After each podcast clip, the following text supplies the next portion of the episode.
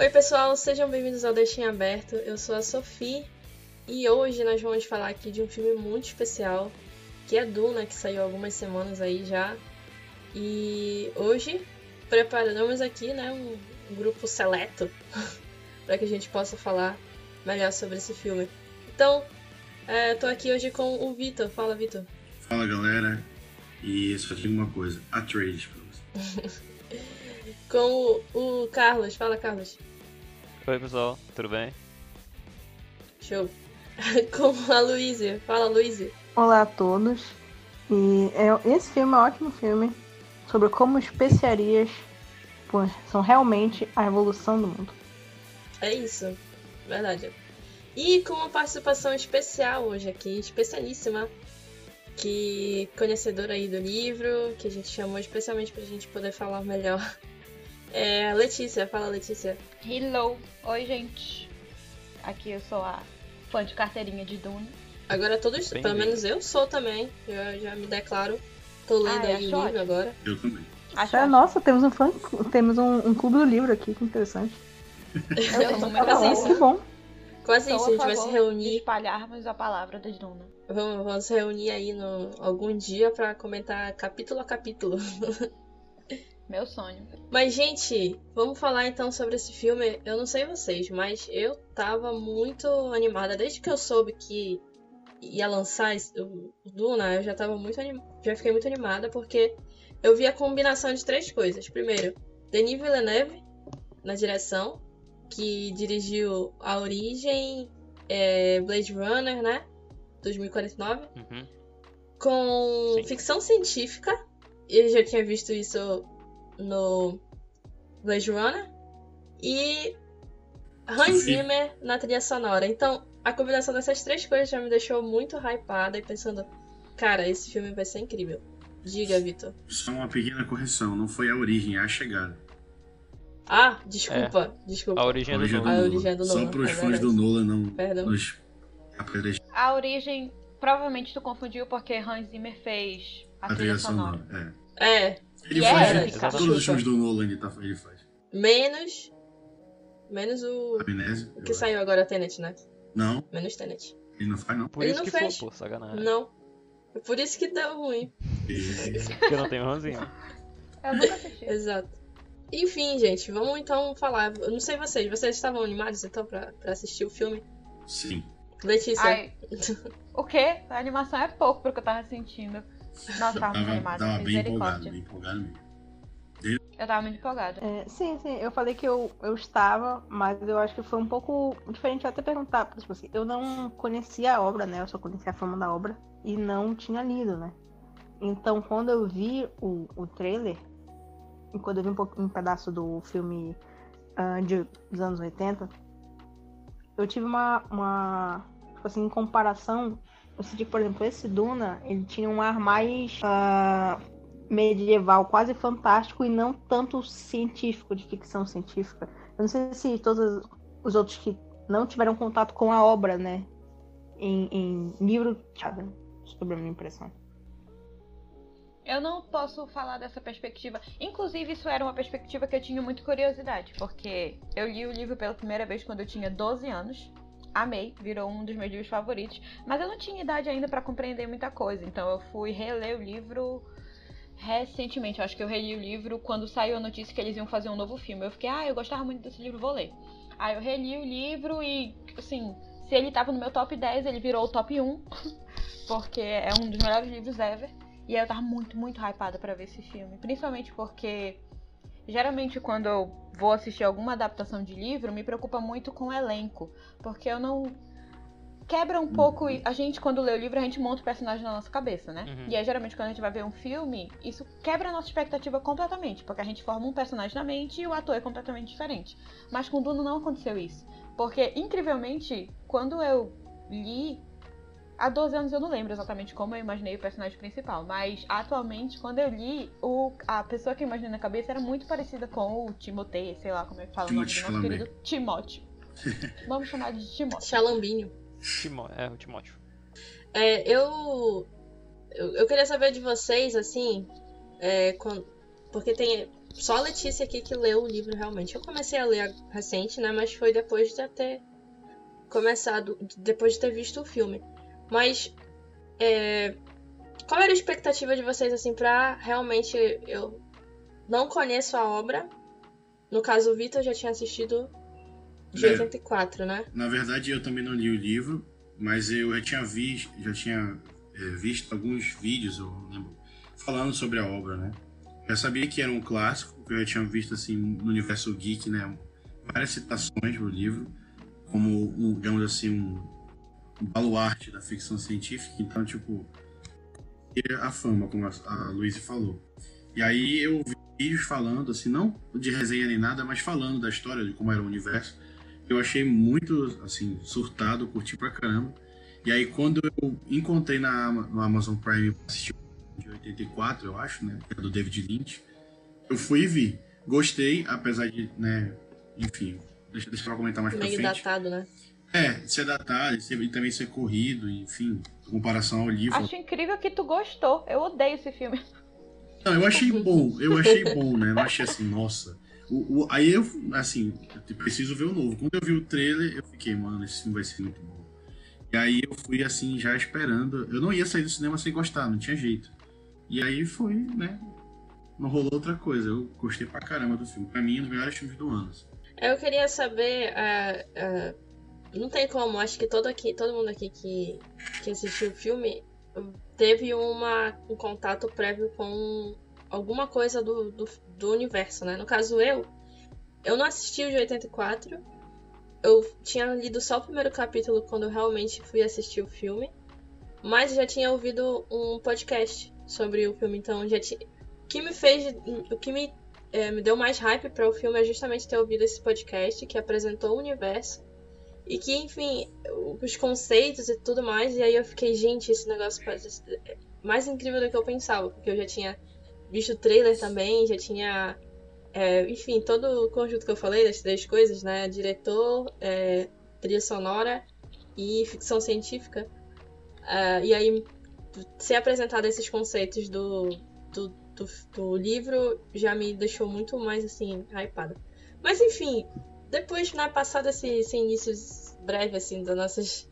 Que a gente. Do nosso. Como posso dizer? A expectativa, né? Pra, pra assistir o filme e tal. É, o que vocês acharam, assim, do filme? Eu, eu vi algumas críticas é, acerca do filme. Aí quando eu fui assistir já tinha saído essas críticas, eu fiquei meio assim, eita caramba, será que é que estão falando e tal? Mas eu não me deixei ser levada pela crítica e eu gostei muito do filme. É, ele tem uma. Ele não. Ele não quer se apressar pra contar a história. Eu achei isso interessante. Teve gente que não gostou justamente por causa disso. Teve Pra gente que mim- achou que é um filme lento e. Só que eu gosto, tipo, dele não se apressar pra contar. Entendeu? Mas e vocês? Pra mim, foi um dos melhores elementos do filme.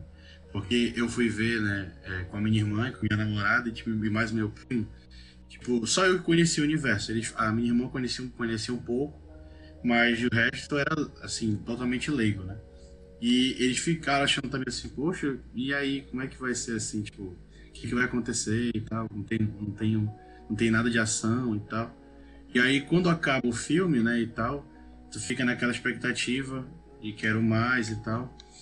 E, e aí eu, eu falei, né, eu, eu curti muito, porque como eu vi de 84, e é muito corrido, né, tipo, tanto que tem até cortes no filme, né, tu fica assim, mano, mas qual é a conexão dessa cena, da cena que acabou de passar com essa nova cena? E aí o, o, Denis Villeneuve faz ju- justamente o oposto, ele vai, né, desenvolvendo bem, principalmente o personagem, que é o protagonista, né, se ele for mal, se ele for mal desenvolvido, acabou.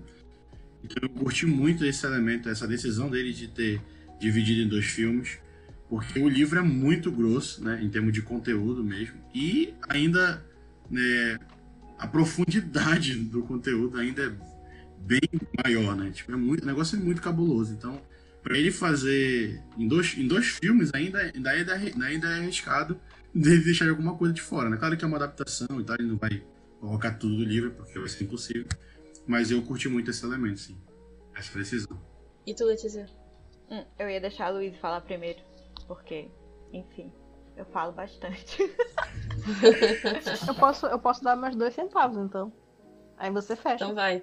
Ah, ok. ah, Ah, só, Sim, só sim. um adendo antes Diga. de começar. É porque essa primeira parte, eu não falei no começo, mas essa primeira parte tem que ser sem spoiler. É justamente pra gente tentar apresentar para aquelas pessoas que não, ouvi, não, não nunca ouviram falar sobre Duna, não, não, não viram filme, não leram e tal. Pra, enfim, apresentar, se elas tiverem vontade de, depois de terem ouvido isso, assistir o filme, né? Serem apresentados à obra. Então vai, agora pode. Ah, eu, quando eu vi, assim, eu acho que no começo, assim, do filme, me deu uma vibe meio, assim, Star Wars, assim, no sentido de fantástico. Entretanto, só, entretanto essa vibe, ela se transformou, assim, em menos de um segundo pra uma coisa muito mais política, muito mais social, muito mais psicológica, eu diria. E religiosa também. Sim, Religiosa. religioso também e tal. Mas eu acho que uma das coisas que realmente mais me surpreendeu foi a, a mãe do protagonista. Eu gostei muito dela. Eu não sei se foi atriz ou se foi como foi escrito, como foi adaptado. Mas eu realmente achei ela muito legal. Eu só queria adicionar isso porque eu achei, eu achei curioso a minha reação quanto a ela.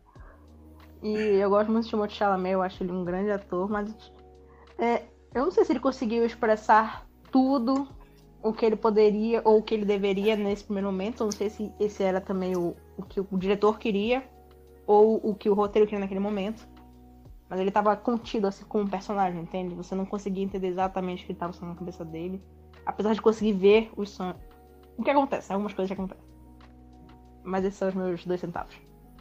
É, eu gosto muito de usar palavras que outras pessoas usaram. Então, o que a Luísa falou sobre contido é uma palavra maravilhosa para descrever o nosso querido Paul, que é interpretado pelo nosso grande Timóteo. É, porque Duna, apresentando pra galera que não viu, né? Duna é sobre o quê? É sobre um adolescente que é criado para algo épico. E criado literalmente no sentido de criado, não só criado de como ele é educado, mas criado de literalmente Gerado. gerações foram manipuladas para que ele viesse a existir.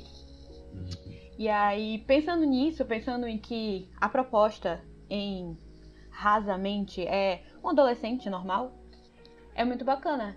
Mas o que eu gostei mais do filme, porque infelizmente, infelizmente, como eu li o livro, não tenho como falar só do filme, né?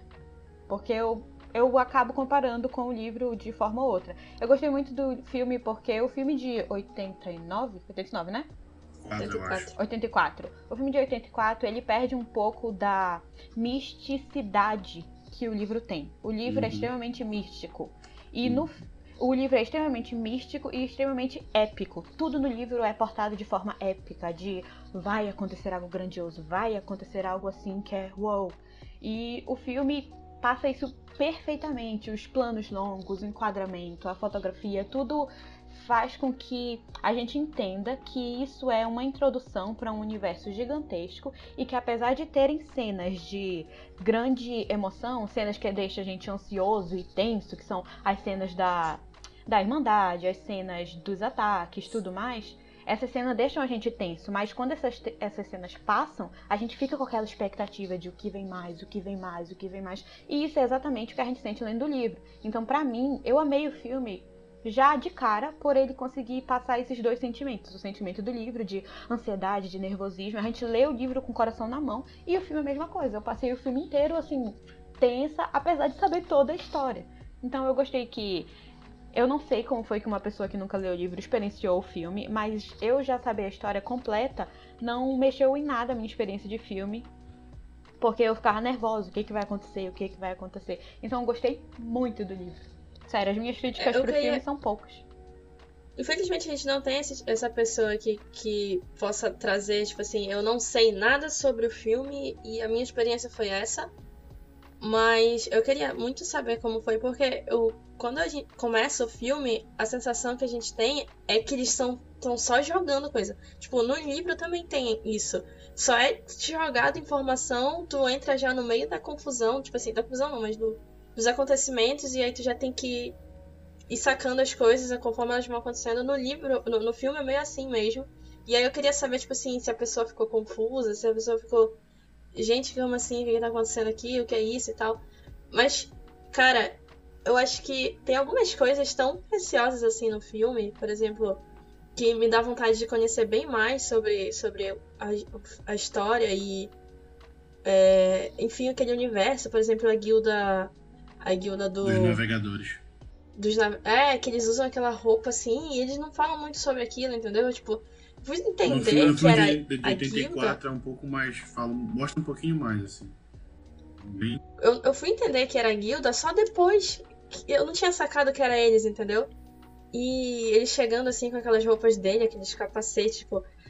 Enfim, é uma coisa assim que eu fiquei. Gente, que, que bacana, sabe? Como eles construíram aquilo pro filme e tal. Mas eu acho que a gente tá falando sobre esse tipo de coisa, mas é, vamos apresentar então a obra para as pessoas que não conhecem. É, como que vocês podem. Como que vocês diriam, assim, resumi- resu- resumidamente, Duna pra alguém que não conhece? Hum. Difícil. É difícil porque Duna acaba sendo muita coisa em pouca coisa. exatamente. Eu, Então, eu vou tentar então. Eu vou tentar. É uma família que é tirada do seu. que controla um planeta, que é a família Atreides, a gente é apresentado a família Atreides. É, existe uma- um, um manda- mandado do, do imperador, posso dizer assim, sei lá, Uhum. que para eles irem com, o- é, é, extrair o melange, que é a, a como é a palavra aqui? A É, especialista, justamente, a especialista, a especiaria. É, que controla. Que, que isso, na verdade, controla não. Que isso é É extremamente o importante pro do universo, universo, inteiro. né? É o petróleo, exatamente. Porque eles é, é dito que eles conseguem. Só assim é possível as A viagens. viagem hiperespacial. É, eu inter- acho que. Exato. Desculpa te interromper. Pode, não, pode ir. Eu acho que. Oi? É que eu tava. Eu tava pensando em como eu apresentaria. Eu acho que seria mais apelativo mostrar. chamar as pessoas com a ideia de que Duna é sobre duas famílias. É sobre uma guerra política e entre duas famílias. Existem os Atreides e os Harkonnen.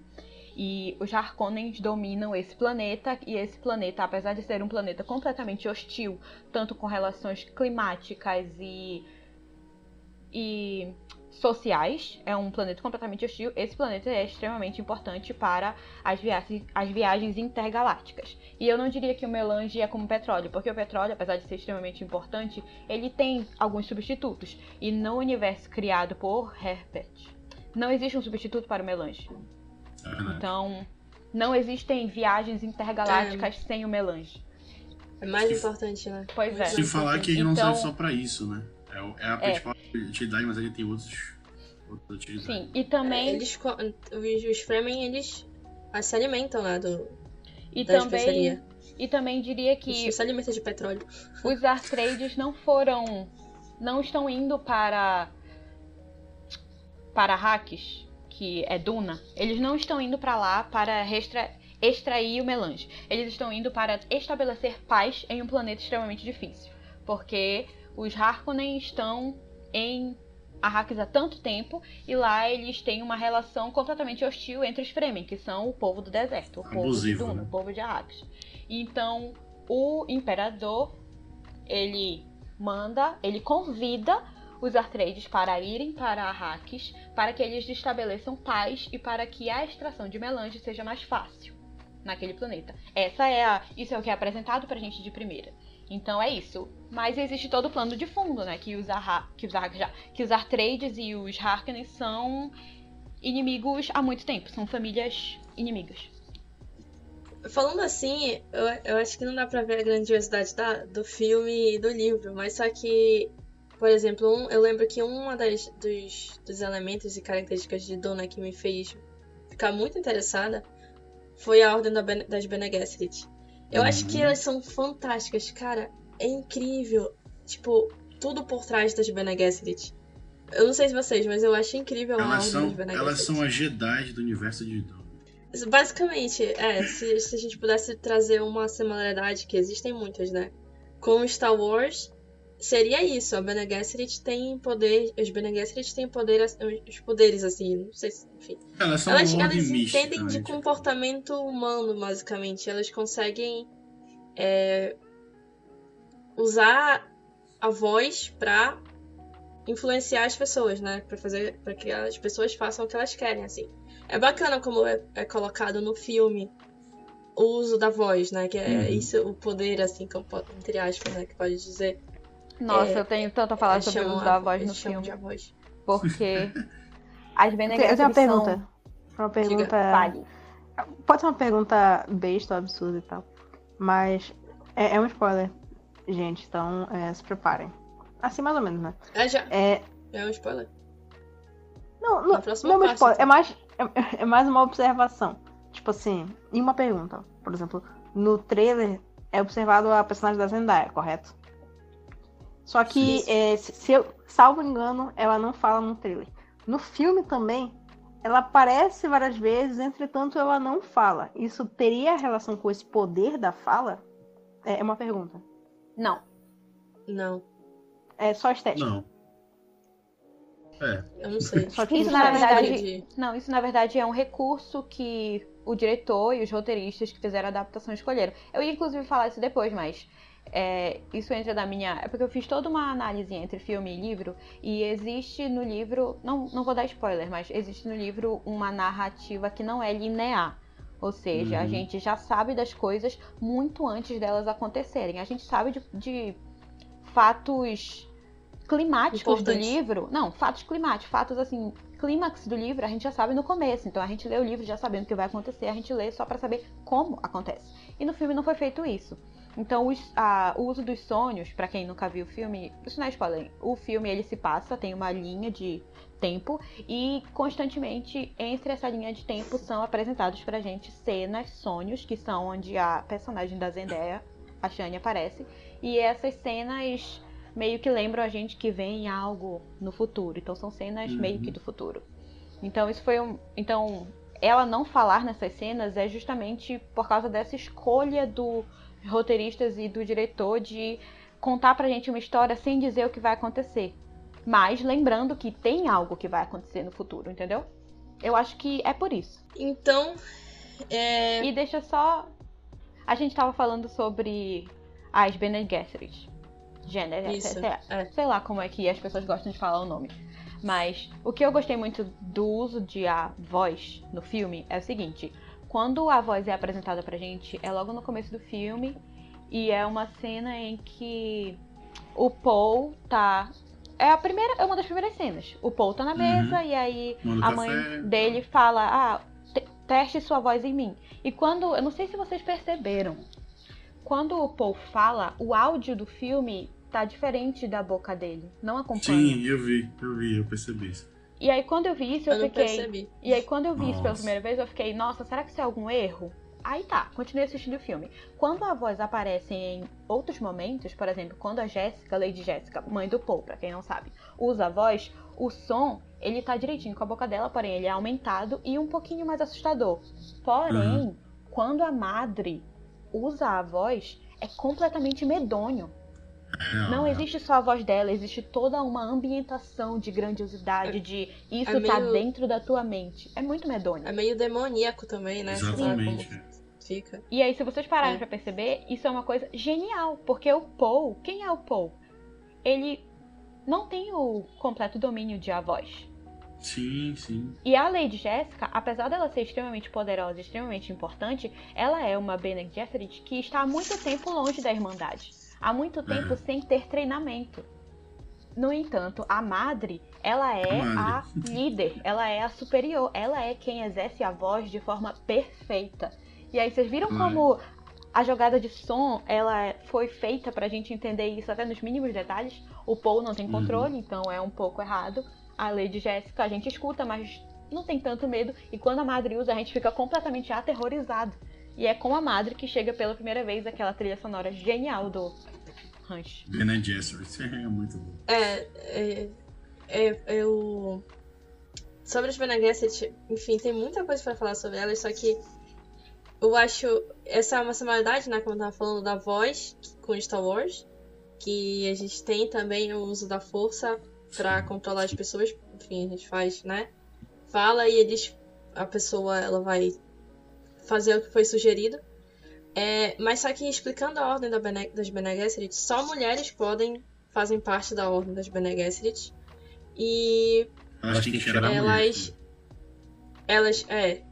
Porque, enfim, é- é- só, só tem a questão do delas tomarem algum. Eu não, não, não cheguei nessa parte ainda onde chega a explicação no livro e tal, mas.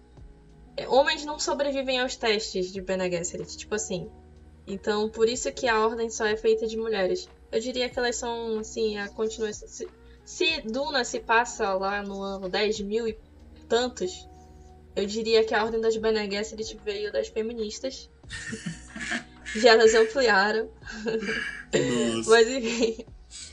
Mas, nesse nível. é, Existem, existem dois Caramba. pontos na, na Irmandade das Bene Gesserit que eu acho incrível, que eu até fiquei, eu fiquei matutando isso quando eu li, eu fiquei matutando isso muito no filme, que é a ideia de que elas são grandes e muito inteligentes manipuladoras do futuro, passado e presente. Uhum. Elas manipulam gerações inteiras. E apesar delas estarem dentro de contextos mais específicos, por exemplo, a madre serve ao imperador. Mas ela tem as suas próprias, a sua própria agenda, digamos assim. Ela Uhum. tem os seus objetivos que se diferem completamente dos objetivos de qualquer uma Sim, das sim. grandes ou menores famílias. Seus próprios interesses. Isso. Aí, que mais? Assim, elas são grandes manipuladoras e como é que elas fazem esse essas manipulações? Elas implantam agentes nos lugares. E por elas serem apenas mulheres, é isso que é muito passado no livro. E no filme mostrou um pouco, mas não tanto. Que é mulheres são mais fáceis de se infiltrar. Porque a maioria das Bene Gesserit são infiltradas como? Como concubinas ou como Uhum. esposas das grandes famílias e das menores famílias. E aí, assim que eles fazem a manipulação por gerações, porque se eu implanto alguém com o meu modo de pensar em uma família, e se essa pessoa está numa posição de gerar mais pessoas dentro daquela família, as pessoas geradas ali vão crescer com as ideias que eu passei para essa pessoa implantada. É, e, Elas são tipo, geniais. exato. E é muito. É, é incrível esse poder justamente de manipulação das Bene Gesserit. E mais um ponto importante também, antes da gente entrar na parte com spoiler, ainda apresentando algumas coisinhas de Duna, é justamente porque as Bene Gesserit são importantes naquele, naquele de apresentar o, o escolhido para certos povos, né? Uhum. Então esse negócio que tu falou de infiltrar pessoas, elas no filme tem até uma pequena fala que dá pra perceber que elas fazem isso, que elas vão lá e elas jogam essas Preparam o lendas caminho sobre o escolhido, enfim, e aí planta na cabeça das pessoas isso. E aí a gente tem esse o, o Paul Atreides, que é o principal, podemos dizer que é o principal no, de Duna, né? O, o personagem principal.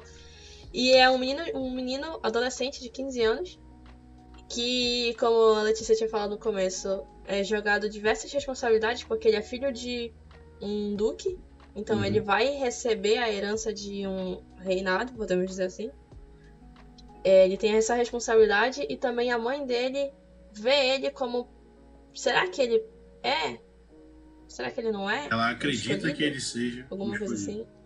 Ainda existe o Ele- adicional de que são três vertentes, na verdade, né? Tem a herança dele como filho do Duque Leto, tem a herança dele Uhum. como filho de uma Bene Gesserit que está dando a ele o treinamento da voz, da manipulação, do controle do medo e tudo mais. E existe ainda o terceiro, que no filme não foi muito abordado e eu espero que seja abordado no segundo filme. Ah, sim. que é- é ele recebe treinamento de Mentat. Mentat Sim. Pelo pai. Mentats são. Nessa Ah, sociedade isso é muito- criada é por muito- Herbert, não existem mais as Uhum. máquinas pensantes. Existem máquinas operantes, mas não existem máquinas pensantes, que são aquelas máquinas que Inclusive, reúnem dados. E aí, calma, só tô explicando o que são os mentats. E os mentats substituem essas máquinas de coleção de dados, no caso assim. E o Paul recebe esse treinamento também. Então ele, ele é um adolescente simples que recebe responsabilidades gigantescas das três principais vertentes de poder daquela realidade que ele vive. Coitado. Aí eu, Exato, tem muita expectativa em cima dele e ele só tem 15 anos, né? Um adolescente. Inclusive, eu achei interessante porque no filme não é falado muito sobre isso, sobre os Mentat. Não é. Tipo assim, Inclusive- não fala que houve uma guerra Uhum. é, entre homens e máquinas e é por isso que eles não têm. Tipo assim, eu gosto muito desse aspecto de Duna que é tipo. Não, é que é um. Tipo assim, tem um, esse aspecto meio futurista, só que não em tanto, entendeu? A gente tem é, é, naves que viajam galáxias, só que a gente não tem um, sei lá, um computador. Um Android. Porque é exatamente. inteligência artificial, é uma inteligência artificial, e aí isso já deu problema antes, a gente entrou em guerra, então a gente não quer isso mais. Aí criaram os Mentat Sim. justamente ter essa pessoa que vai coletar esses dados e vai poder conseguir te dar respostas sobre. Tipo o computador, né? Que Não hoje em tem dia nenhuma Alexa. pra tudo pra gente. É Não muito, é muito doido isso. Se eu não me engano, no filme de 84, eu acho que dá um, um, um- um pequeno vi- é, vislumbre, sei lá, por, por não tá- achar outra palavra melhor, mas dá, dá uma salientada nessa informação dessa guerra que teve, se eu não, se eu não me engano. Ou eu ouvi em algum outro lugar. Mas é bem interessante isso mesmo, né? E no filme, apesar de não falar, tem lá o personagem que, tanto no filme de 84, tem no filme novo, que é aquele, no filme atual, né? É aquele tiozinho gordinho, que eu esqueci o nome dele agora. Tufi. Que é, tipo, é, isso. Que ele, que ele, ele tem, tipo, nas primeiras cenas, né? Quando aparece lá a família, dá pra perceber que, tipo, esse cara tem alguma coisa estranha aí. Mas ele é, né? Que, tipo, ele é um mentate. É muito interessante. E voltando pra parte da... Só fazendo, voltando à à temática do Kennedy Jesse, eu acho que é bem interessante mesmo, assim. É um negócio bem... é, é, digamos assim... é, profundo, né? É, tem muita coisa para falar delas, mas é muito interessante porque elas têm essa manipulação, né? Elas, tipo, elas fazem manipulação mesmo genética, né? Elas são uma ordem meio de, de vieses, é, digamos assim, místico, espiritual e tal. Né? Elas estão Genocida. elas estão à procura de um de um meio que do um eleito, né, o escolhido e tal. Mas elas fazem um negócio meio é, de, de biomedicina, né, meio genético, engenharia genética, tipo elas esses cruzamentos, né, entre as grandes casas, as grandes famílias para chegar numa pessoa que vai ser, digamos, o ser humano perfeito, que elas julgam ser o, o escolhido, né? Então é nesse intuito que, como a Letícia falou, elas estão lá elas elas estão na estrutura sociopolítica da, da, daquele universo mesmo, porque é um, um imperador universal, é até engraçado no filme, né? Isso não, não dá nem pra dizer que é um spoiler, mas enfim. Que é o imperador de todo o universo conhecido. tipo, é um, né, muito. Então ela- elas estão nesse universo conhecido mesmo. Elas estão lá atuando e tal. Mas elas têm a própria, o próprio projeto delas lá, o projeto de poder delas que elas né, trabalham único e exclusivamente para isso né, fazendo a manipulação. E é muito, é muito Uhum. mesmo assim, a, não apresentou tanto, né, quanto quanto quanto é, né? Eu acho que eu, Podia. no próximo filme, é, eu acredito que no próximo filme vá falar um pouco mais, né, porque deve aparecer um pouco mais do, do treinamento do Paul, como nas habilidades Bennett Jefferson, Bennett Jefferson, né? E é interessante também, voltando ao que tu falou lá atrás, Sofia, do da guilda, né? Que também ficou bem Uhum. igual assim lá e tal, só falando e tal, e aparecendo. Claro que eles não identificam, então, tipo, tu raciocina depois, ah, são aqueles carinhos, né? Porque no filme de 84 aparece lá e, tipo, eu não sei se, não sei se, se esse filme vai pegar, essa, vai ter essa, essa pegada ou não, porque eu cheguei a ver umas artes conceituais que apresentavam que, tipo, os, os navegadores mesmo que fazem as viagens, uma coisa assim, ou eles são, tipo, os principais dessa guilda, eles nem são mais seres humanos, sabe? Eles são tipo umas coisas lá assim. No filme de 84 é muito bizarro. Porque, tipo, é aquele negócio bem caricato, né? Feito com, com maquiagem, tipo, aqueles robôs, tipo Jurassic Park e tal. Aham. Coisa muito nojenta, fica assim. Nossa, No- isso foi um no- ser no humano, livro, né? No livro é tipo, ele fala, eu já cheguei nessa parte, eu tô bem no começo do livro, mas é que eles falam um pouco, que eles ficam se perguntando, eles nunca viram, tipo assim, eles nunca viram realmente a guilda, então Uhum. eles ficam se perguntando, será que eles ainda são humanos realmente? É. Eles ficam se perguntando isso, entendeu? Então eu achei interessante porque realmente aquela armadura que eles usam no filme, armadura, armadura não, mas capacete, né? Não deixa de a gente ver. Exatamente. Tipo, a gente vê que é um humanoide porque tem braços e perna, braço e perna. Mas não dá pra ver o, o rosto ou a pele da pessoa. É, porque eles, eles utilizam tanto, né, a especiaria que. Eu lembro que no filme de 84, isso é um spoiler do 80 do filme de 84, então não vai falar. Tinha lá, quando, quando aparecia, né, tipo, logo no começo do filme, porque aparece o Imperador também, né, dá uma contextualizada melhor na questão da, da motivação do Imperador para fazer o que ele faz no filme, né, apesar de não aparecer.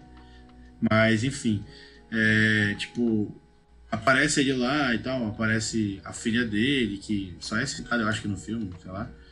E aí aparece uns, uns, uns navegadores que são tipo uns arautos lá, que são humanoides mesmo, só que eles são meio pálidos e tal. E tem um principal que chega assim, tipo, num- numa, sei lá, um aquário gigante andando. E ele é tipo, sei lá, um, só um, um cérebro, uma coisa assim, é bem bizarro, fica assim, nossa. E, e explica um pouco isso porque eles utilizaram muita especiaria, chega nesse nível, assim, mas também é um, é um aspecto bem interessante também que eu espero que no futuro eles abordem mais aí. Tem muita coisa pra abordar nesse universo de Duna, Cada vez mais eu fico pensando, cara, daria muito pra fazer um negócio sobre isso aqui. ver mais sobre isso aqui. Enfim, eu acho que a gente já falou bastante nessa pedaço sem spoiler. Eu acho que a gente pode entrar realmente no filme e falar tudo que tiver direito, basicamente. Então vamos pa- passar pra parte de com spoiler e, e você já tá avisado, então. Diga. Vocês acham que o Denis Villeneuve ele fez um bom trabalho? Porque assim, obviamente o a obra original ela é muito vasta. Tipo, a gente antes de começar o episódio a gente estava fazendo algumas comparações, a gente falou de Tolkien também. Então existem essas obras que são muito vastas e por isso são meio difíceis de se adaptar. Vocês acham que ele conseguiu fazer um bom trabalho em equilibrar a trama principal e ao mesmo tempo aprofundar essa mitologia de Duna? Ou vocês acham que ele se perdeu em algum ponto? Vocês melhorariam alguma coisa ou não? Eu acredito que o filme abordou tudo que precisa ser abordado e ele retirou o que pode ficar implícito ou o que pode apenas incitar curiosidade na pessoa para pesquisar mais sobre o universo. Eu não acho que dava para tirar absolutamente nada do que tem no filme. Não existe nada que seja só enchendo linguiça, entendeu? Todas as cenas são importantes. Não tem nada que dá pra tirar. Existem coisas que poderiam ser acrescentadas? Existem. Mas eu não acho que essas coisas que não foram acrescentadas prejudicam a prejudicam o filme de alguma o forma. entendimento. Uhum. Entendeu? As pessoas conseguem compreender o contexto de tudo. Por exemplo, o Vitor estava falando sobre como os mentates não foram muito bem abordados. Porém, se a gente prestar atenção, os mentate, pelo menos, foram plantados na nossa mente como algo diferente. Por causa da caracterização dos personagens. Por exemplo, existem as. Se a gente não tivesse a caracterização de personagem, a gente não perceberia a diferença entre as Bene Gesserit e os Mentat. A gente só pensaria, ah, são humanoides com poderes, entre aspas. Porém, aquela caracterização das, das Bene Gesserit usando preto e dos Mentats com aquela tintura no lábio inferior e os olhos brancos quando eles usam as habilidades de Mentat, já deixa claro que aquilo é diferente. E aquilo é o necessário pra gente seguir no filme. Então, Uhum. eu acho que o trabalho de adaptação foi assim impecável em quase tudo, porque o que foi retirado não prejudica a nossa experiência como telespectador do filme. Então, eu gostei muito da adaptação. Achei que foi suficiente, apesar de que quem leu queira mais, entendeu? É, mas vai ter parte 2 aí. Então, Eu acho tem também mais tempo que. pra Eu acho, eu acho que é, eu acho exatamente tudo que a Letícia falou. E eu- existem cenas que foram cortadas, obviamente, então eu quero uma A versão estendida. Versão estendida. versão estendida, versão de diretor, Villeneuve alguma coisa Cut. assim. HBO Max, eu nunca te pedi Villeneuve nada. Cut. Release, release the Villeneuve Cut. Exatamente. 6 horas de filme. Eu achei. Não, cara, assisto brincando. Eu assistiria. Eu, ach, eu achei assim perfeito também, assim, eu achei que ele fez um excelente trabalho. Eu fiquei um pouco, assim, eu tive certos receios, né, porque é, tiveram muitas críticas, apesar, de eu ter gostado do Blade Runner dele, né, tiveram várias críticas e tal, enfim. Mas eu tava confiante, assim, de que ele ia fazer um bom trabalho, porque quando ele falou que ele ia dividir o filme, eu falei, bom, isso já é um diferencial, né? Porque ele realmente vai querer focar, eu imaginei, ele vai querer desenvolver melhor a história, diferente do que foi feito lá em 84, que é muito corridão, tipo, Não, quando, quando Não tem pensa... como fazer num filme só. É, não tem, não existe, cara. impossível. Não existe. Uhum. A, É. obra, a obra já é muito difícil de adaptar. Imagina Uhum. num filme só. Exatamente. Então, tipo, eu gostei muito da, da construção, gostei do desenvolvimento que ele fez, né? Pros personagens, claro, alguns mais, outros menos, mas principalmente pro desenvolvimento do Paul, eu acho que o- dá pra gente ver o crescimento dele até o final do filme, né? Não é um, não é um senhor crescimento, mas a gente vê a mudança dele, todo o dilema dele, já, a gente já tá falando com spoiler, né? Então, o, o dilema dele... É, a partir de agora, só, só avisar pro pessoal, gente, a gente já tava falando com spoiler, então se você não quer ouvir nenhum spoiler, pare o, o, o podcast, vá assistir o filme. E depois Depois eu- Existem vários meios E assista é, de depois novo. volte. Meios alternativos aí. Só Existem vários Ah, meios de assistir o filme, inclusive, não só no cinema aí. assim, Mas ah, nós querendo- aconselhamos métodos legais. Eu não. Exatamente. Eu quero ser denunciada aqui. E só pegando, Não pegando o gancho do que o Vitor falou sobre alguns personagens terem sido mais desenvolvidos do que outros, o filme faz um ótimo trabalho em desenvolver quem mais, entre aspas, importa. Que é Uhum. o Paul, óbvio, e a Lady Jéssica. A Lady Uhum. Jéssica é completamente. Ela é quase protagonista junto com o Paul, entendeu? E aí eu gosto muito do que eles fizeram com a personagem dela. Por exemplo, as Bene Gesserit, elas são apresentadas como essa coisa essas manipuladoras, não malignas, mas com a própria agenda de coisas que querem. E a, e a Jéssica, apesar dela ser uma Bene Gesserit, ela também é mãe. Uhum. E é muito bonito e até trágico como isso se relaciona no filme. Por exemplo, as Bene Gesserits, apesar, além de serem manipuladoras, além não manipuladoras no sentido ruim da palavra, no sentido literal de manipularem a história. É, a- apesar, além delas serem manipuladoras, além delas terem esse poder de avós que a gente não explicou, mas a voz é a, quando uma pessoa usa de suas cordas vocais para compelir outra pessoa a fazer algo que ela queira. Isso é a voz, que antes a gente não falou. E Uhum. elas também têm uma coisa que é o controle do medo. E o controle do medo elas fazem muito bem e é extremamente apresentado pela Lady Jéssica, porque tem a Lady Jéssica ela é apresentada a gente como a mãe do Paul e várias vezes a gente vê ela nervosa andando pelos Sim, corredores, chorando, é muito. respirando com dificuldade. E uma das cenas mais icônicas que eu assisti o filme duas vezes. Eu assisti pela primeira vez, passou batido. Quando assisti pela segunda vez, eu fiquei. Isso é incrível. Que é a cena que ela tá indo falar com o, o Leto. A Lady Jéssica é esposa. Uhum. Esposa não, ela é concubina do Duque Leto, que é o pai do Paul. E aí tem uma cena em que ela vai falar com o Duque Leto sobre o Paul. E ela tá Uhum. indo em direção aos ao quarto deles, o quarto conjunto deles. E a cena dela andando nesse corredor, se vocês param pra perceber, ela tá apavorada. Ela respira com dificuldade, e anda e treme e coloca a mão na boca. Essa atriz, inclu- inclusive, essa atriz ela é incrível. Mas tá. Aí ela vai, É, eu que- esqueci o nome dela. Ferguson, Rebecca Ferguson. Exato. E aí ela tá É, indo. Só velho. que no segundo que ela entra no quarto, quando a cena corta, ela tá no corredor apavorada, sozinha. Quando ela vai falar com o Duke, é incrível a cena. O enquadramento, ela ergue a cabeça assim e ela tá plena. Entendeu? Ela, Não ela, existe nada de ela- medo nela. Porque ela já fez Ela esse tá- controle conforme ela caminhava no corredor. E é isso que é muito incrível, porque é apresentado. Ela tá apavorada? Tá, porque ela é mãe, porque o filho dela tá num perigo gigantesco. Mas ao mesmo tempo ela recebeu um treinamento contra o medo. Então eu acho muito bacana esse paralelo que é feito no filme de ela como indivíduo. indivíduo normal e ela como parte, como membro de uma irmandade de gigantesca. uma ordem. É, de uma ordem Uhum. gigantesca. Então a de Jessica ela é incrível. Afinal de contas, o medo é o assassino da mente. A Luísa queria falar antes. Ah, não, é só sobre. Assim, também puxando, né? No caso da, da Lady Jessica e dessa dualidade dela, né? Dessa. é, duas faces que ela tem que ter a todo momento, né? Que é ser. é, ter essa responsabilidade para com a organização cuja é, ela faz parte e a responsabilidade materna dela. Então, por exemplo, toda essa parte do Paul, por exemplo, dele ser contido, quando eu percebi, ele tem vários momentos durante o filme, né? Que momento de que ele acha que ele não consegue, é, depois ele vê que todo mundo tá esperando muito dele, ele fica com raiva. Aí depois que ele vê que. é, depois ele tem a aceitação disso, mas ele vai por vários estágios, né? Só que ele faz isso de uma forma muito às pedradas. Então ela acaba guiando ele.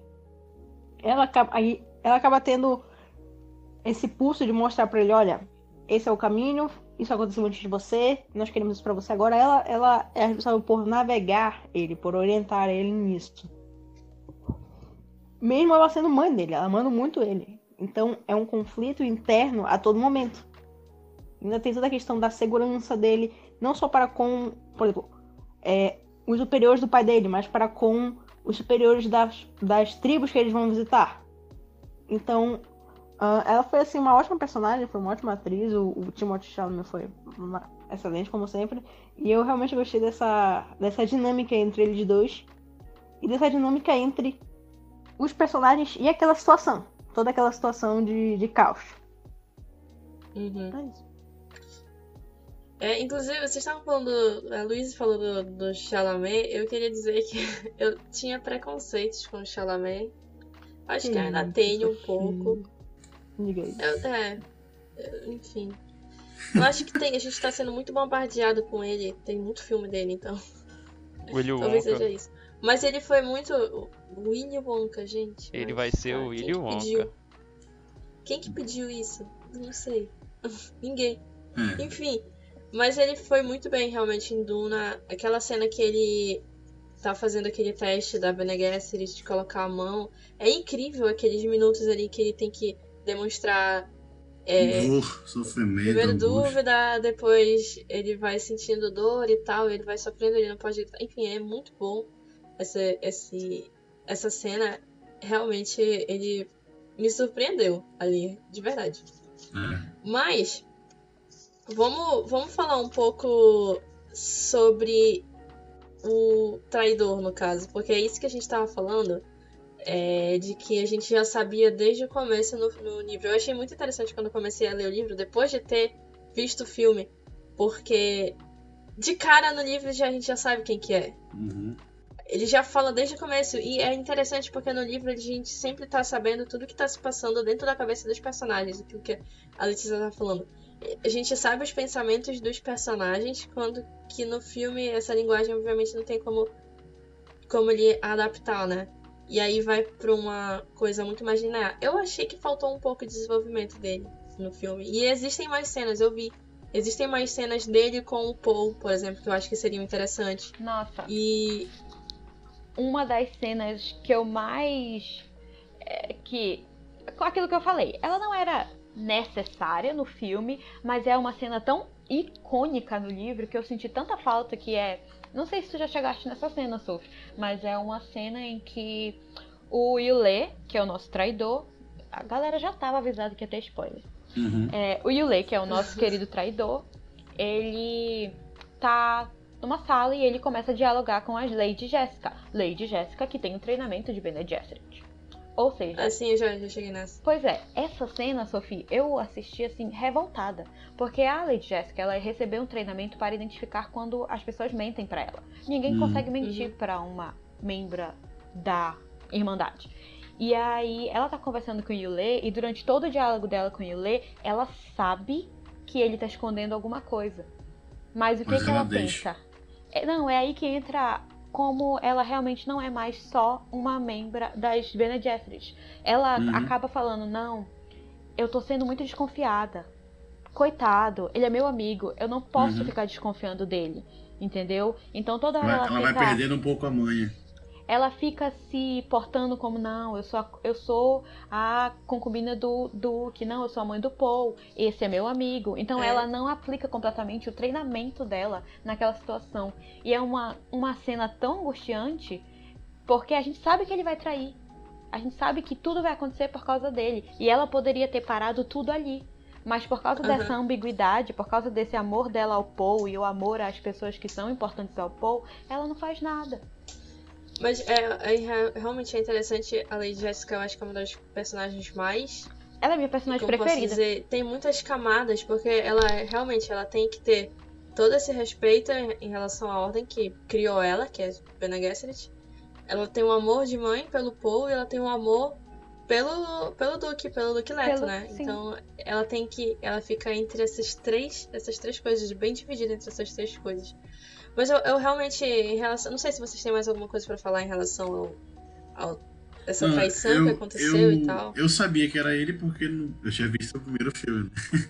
eu sabia que Ah, era ah. o Eu personagem não que sabia, ia eu trair. Na hora que eu vi o sinalzinho, porque eu achei muito bom isso, né? Que ele manteve, pelo menos eu acho que manteve, né? Essas características peculiares de, desse, de cada tipo de categoria. Tipo, que o Yule, ele é o médico da família, né?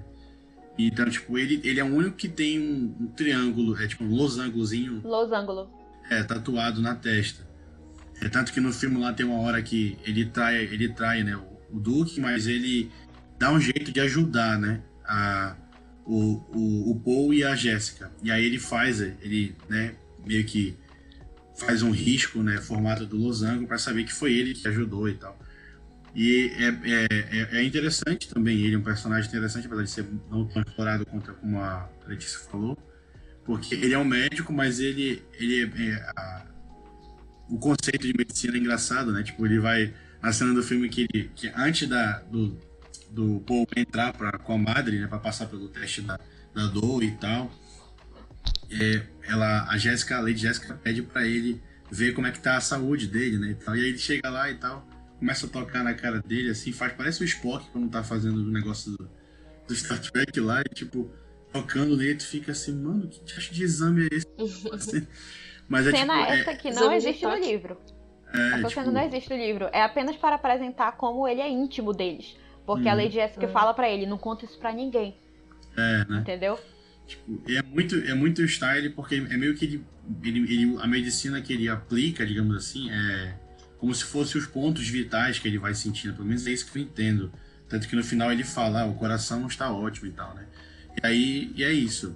Mas é, é, é- é o próprio, né, desenhadozinho aqui, o riscozinho no, na- no lábio inferior, que a Letícia falou dos, dos mentais. Mentate. É bem característico no filme também, aí tu fica. Tu, né, olha, tu lembra assim, quem já viu, né? Então, eu conheci o personagem da traição por causa disso. Eu acho que o filme 84 ele tem um pouco mais de espaço de, cena, de, de cena né? Assim, ele aparece mais. E tu entende um pouco É mais causa. a relação dele, né? É por causa que o que, que aconteceu no filme de 84 e o filme de agora? O filme de agora ele fez um recorte da Uhum. parte em que eles estão indo para Arrakis e da parte deles em Arrakis. O filme, Uhum. de, o filme recente ele recorta isso numa parte muito mais curta, então várias cenas são retiradas dali. E o filme de 84 não, ele não faz esse recorte, ele tenta mostrar toda essa transição deles pra lá. E tal. É, o trajeto pra lá e tudo mais. Então foram filmes que. O filme de 84 teria acertado se ele tivesse sido mais longo. E o Uhum. filme de agora, ele acertou em saber o que ele poderia cortar sem mostrar, prejudicar né? a história. É o que mostrar. É. E quando ele faz esses recortes, isso que eu te falei, essa cena dele checando os sinais vitais do Paul não existe no livro. Porém, como o filme cortou várias cenas de intimidade entre o Yule e a Jéssica e o Paul, eles precisavam demonstrar de alguma forma no filme que a família confia nele plenamente. E aí eles fazem essa cena pra mostrar que a É. Jéssica confia no Yule ao ponto de esconder algo do próprio marido com o Yule, que é todo aquele Uhum. teste. Só É. uma cena já resume É. várias outras. Exato. Inclusive, é o próprio Yule Isso que que é desperta. genial na né? adaptação. Inclusive, é o próprio Oi, que desperta o, o Paul, né? Pras Bene Gesserit. Porque, tipo, É, ele fala. Ele fala no é, ela tem idioma as do próprias Yule lá, né? dela, Eles né, têm os próprios. Elas têm os próprios. As próprias ideias aí, como diz o outro, né? As próprias ideias, né? É. Os próprios planos delas. É bem, é bem interessante isso. Uma coisa que eu achei bacana, tipo, eu, eu acho que essas foram duas falhas, posso dizer assim, que eu, que eu acho que eu encontro no, no, no filme, que é essa parte que, tudo bem que ele deu pra, pra entender um pouco disso, dele ter intimidade, mas eu acho que ele poderia ter um pouquinho mais de tempo de tela. Uhum. E o Leto, porque quando ele morreu, eu não senti muito, entendeu? Tipo Assim, eu não me senti impactada pela morte dele. Nossa, sério? E não muito. Eu achava que deveria ter mais. Amiga, assim, Deveria ter aquela, mais. Aquela cena É, que, que vai o enquadramento assim, sai assim e tá a mesa doido, vazia, cara. ele nu, deitado na Não, não, não, desculpa. Tá não, não, no caso, na- não na morte, mas a, a traição. Tipo assim, Ah, tá. aconteceu assim. eu queria ter mais tempo de tela do personagem pra filme se sentir mais próximo do personagem, entendeu? Um pouco. Uhum. Ah, Mas só que essa cena de morte dele, eu acho interessante porque, cara, é uma coisa que eu percebo algumas vezes no filme, como o, De- o Villeneuve traz essa, esse aspecto de terror. Por exemplo, eu senti isso na primeira né? cena que aparece as Bene Gesserit. É de horror, exatamente. Na primeira cena que aparece as Bene Gesserit, é, cara, eu fiquei toda arrepiada. Fiquei, Quando "Eita, aparece caramba", o Barão fiquei também, né? com medo, assim. O Barão dos dos Harkonnen. Quando aparece o Barão É, dos ele, Harkonnen. Vladimir. ele É o Vladimir. ele- Quando ele- aparece os. Quando aparece os Sardorksen. É, os soldados lá do Tu é exército do Império. doido. Sim, é o pessoal de cabeça Só pra cara, baixo, só assim, cara, né, de, que de braço. É. É, e o. Passando também a cena sangue, do, assim, do, tipo, é do os Jarkonnen também trazem um medo, tipo, pri- principalmente o Barão, porque Eles são a quando ele vai, do quando ele medo, sobe, assim, né? Quando ele sobe, quando ele sobe, assim, como- quando ele flutua, É. ele Parece fica uma gigantesco, assim, sabe? Justamente. Então, Parece tem um esses, bote. esses, assim, pequenas coisas de horror no filme. Outra que eu. que ele vindo andando em cima da mesa, flutuando em Sim. cima da mesa também, em direção ao, nessa Ao- cena, ao Leto, cara. ao Leto, é. E outra, a própria quando o, o, o Leto morde, né, o dente pra sair o veneno, e aí quando o pessoal vai entrando na sala, ele tá, tipo assim, lá no, no- em cima do. no teto, assim, sabe? Eu fiquei, tá caramba. Parece, um, isso?" parece uma osga, assim, né? Tipo, tudo aí. É, mas ele tá. é, eu acho muito, eu achei muito bacana essas escolhas do. do. Do Denis Villeneuve de trazer esse, essas coisas assim de horror pro filme. Eu achei muito bacana. Me deram um medinho, assim, um pouco. O, aquela língua que eles estavam falando lá no planeta do Saldo, do Saldocar e tal. É, o cara falando uma língua meio estranha, assim, fiquei, tá, gente, eu fiquei, eu É, fiquei parece com uma- medo um pouco, Uma, sinceramente. lá no parece, cinema. sei lá, é uma. Meio que um. Parece uma língua bárbara e tal, só que meio. É, É, que é. É Se meio. pegar esse áudio e botar ao contrário, vira uma música da Xuxa. Boato. Tipo isso. Não, mas é Não, muito. mas é, se for ouvir a trilha sonora, eu coloquei pra ouvir essa música. Só essa música do. Eu fiquei. eu- De novo me deu um arrepio assim. É, é eu bom pra escutar ouvir. antes de dormir, né? Não, É mas muito eu achei. louco.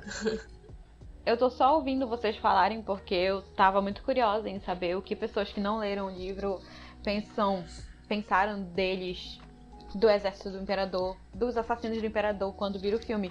Porque no livro eles são tão aterrorizantes, tão aterrorizantes, tão aterrorizantes, que no filme eu não senti todo o terror que eu deveria sentir quanto eu senti no Uhum. livro. Mas eu acho que isso já é uma questão de opinião pessoal, porque eu sou muito mais impactada lendo. Mas, nossa, no livro eles são assim. Porque olha só, uma das. Uma pequena criticazinha que eu tive. Eu, engraçado, eu amei o filme, mas eu tenho críticas minúsculas em algumas coisas. E eu tenho uma pequena crítica no. No eu não sei falar, eu sou péssima com nomes. Nos Assassinos Assustadores. Que no.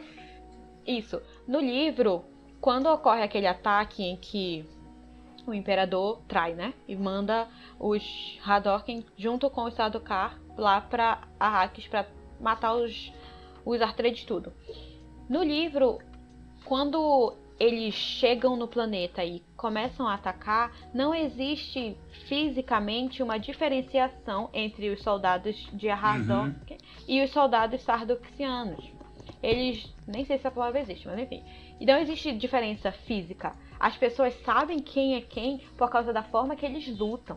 Pra tu ver o quanto eles são É, amedrontadores, sabe? O jeito que eles se movem, o jeito que eles matam, o jeito que eles são completamente impiedosos, é, o é como a filme. gente reconhece quem eles são. E aí Uhum. quando o filme mostra eles com roupas brancas, a gente fica, ah, beleza, assustador. É, tipo. Não, não, eu, não- eu nem senti muito. eh, Sei lá. Eles Medo. serem assustadores. É, eu também não Tipo senti, assim, não. eles, quando eles estão com a. Quando eles foram atacar e tal lá. O que é assustador é quando aparece o planeta deles mesmo, sei lá. É, eu Sim, acho que verdade. a, É meio assustador aquilo. a imagem que ele construiu, né, assim, tipo, eles são impactantes naquele primeiro momento. Aí tu fica com aquela impressão de é que esses bichos são bravos.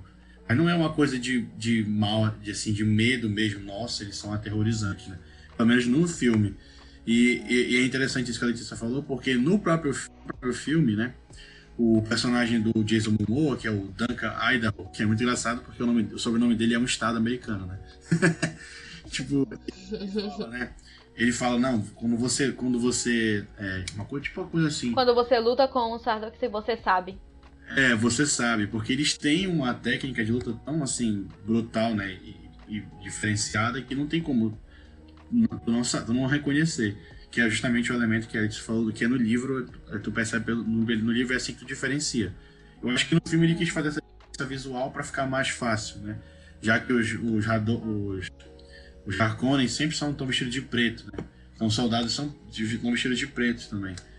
E uma, uma, uma coisa que falta comparado ao filme de 84, que é a minha referência, porque li o livro, né? Mas é, dos sobrinhos, né? Do, porque no filme de 84, não sei se no livro é assim também, a Letícia vai saber dizer. É, o Barão Vladimir tem dois sobrinhos, né? O, o, o, o que é o personagem do, do Dave Bautista, né? Que é o. Esqueci o nome dele agora no filme, que é o, é o Brutãozão, que é tipo o Brutamonte meio, meio, meio idiota. E um cara que é mais arguto. Bautista tal, que, né? É, que é o personagem do Bautista. E tem um outro que é mais arguto, que no filme original era, era o Sting, né? no filme de 84. Caramba. No filme, no filme novo, eu não, eu não vi esse personagem. Eu não sei se aquele personagem que era tipo sempre o conselheiro lá do Barão, que é um carequinha que morre na cena do, do, do veneno, né? Do Leto, se era ele, porque eu não, não vi eles, eles retratando pelo nome desse personagem. Mas eu não, eu acho que eu não sei se era, eu acho que não, pra mim não apareceu, não aparentou. Não, não era. Ele, Mas eu senti Faltou realmente esse sobrinho. É, faltou esse sobrinho, eu acho. Do, do, do, do Barão. Inclusive, é, é, muito bacana. Ele é, mais, é... ele é mais psicopata. Ele é inteligente. É, ele é todo meio loucão. Eu lembro que no 84, quando ele vai lutar com, com o. Acho que é com o Paul. Ele fica lá todo. tipo, meio que malandro, querendo trollar ele assim, Não. bem loucão. Assim. E é muito, é muito interessante, porque realmente existem esses dois. E o Barão escolhe o, entre aspas, burro Brutamontes, porque ele uhum. é mais fácil de manipular. Exatamente, é, ele é mais mais fácil de controlar também. Uhum. Aí eu senti isso aí, né? Mas, gente, eu, é, eu achei interessante toda a situação com os Fremen, com os, também. o povo né, de Arrakis. É, porque eles são um povo muito hostil, realmente, tipo de vocês estão invadindo, realmente vocês eles estavam invadindo a terra deles, né? E é, nós não eu quero, nós queremos vocês longe daqui e tal, porque vocês não valorizam a nossa terra. Tipo, inclusive aquela. Eu não lembro quem foi que falou no filme que Arrakis poderia ser um paraíso, mas porque descobriram o. É aquela a juíza especiaria, lá. A é... Slayer, acho que é Rain Slayer, acho que é o nome dela. Que é a juíza de. de, de... Não, não lembro. Não. Que é uma personagem que eu acho que ela não existe no. Eu não lembro o nome dela. Existe, mas é um homem. Filme. Ah, é um homem, né? É verdade, Existe, eu lembrei agora. É um foi, homem. que mudaram, foi o que mudaram é, de, Liette. né? de gênero. É, Liette, É. isso. E aí é muito, é muito interessante isso que ele coloca, porque é, tipo assim, nós, a gente não tá assim. A gente tá pouco se lixando pro planeta. É, ele poderia ser um, um lugar maravilhoso e tipo, a gente poderia reverter e de alguma forma ter mais água para as pessoas e tudo E é mais. um dos sonhos dos. dos Mas a gente tá pouco se lixando, porque. É, e mas a gente não, não, não liga pra isso. A gente quer extrair o. Aqui, o, o- a especiaria, né? E aí, Uhum. tipo, eles têm essa. É, a- com, é, atrito com os Harkonnen. Os Harkonnen, não sei falar.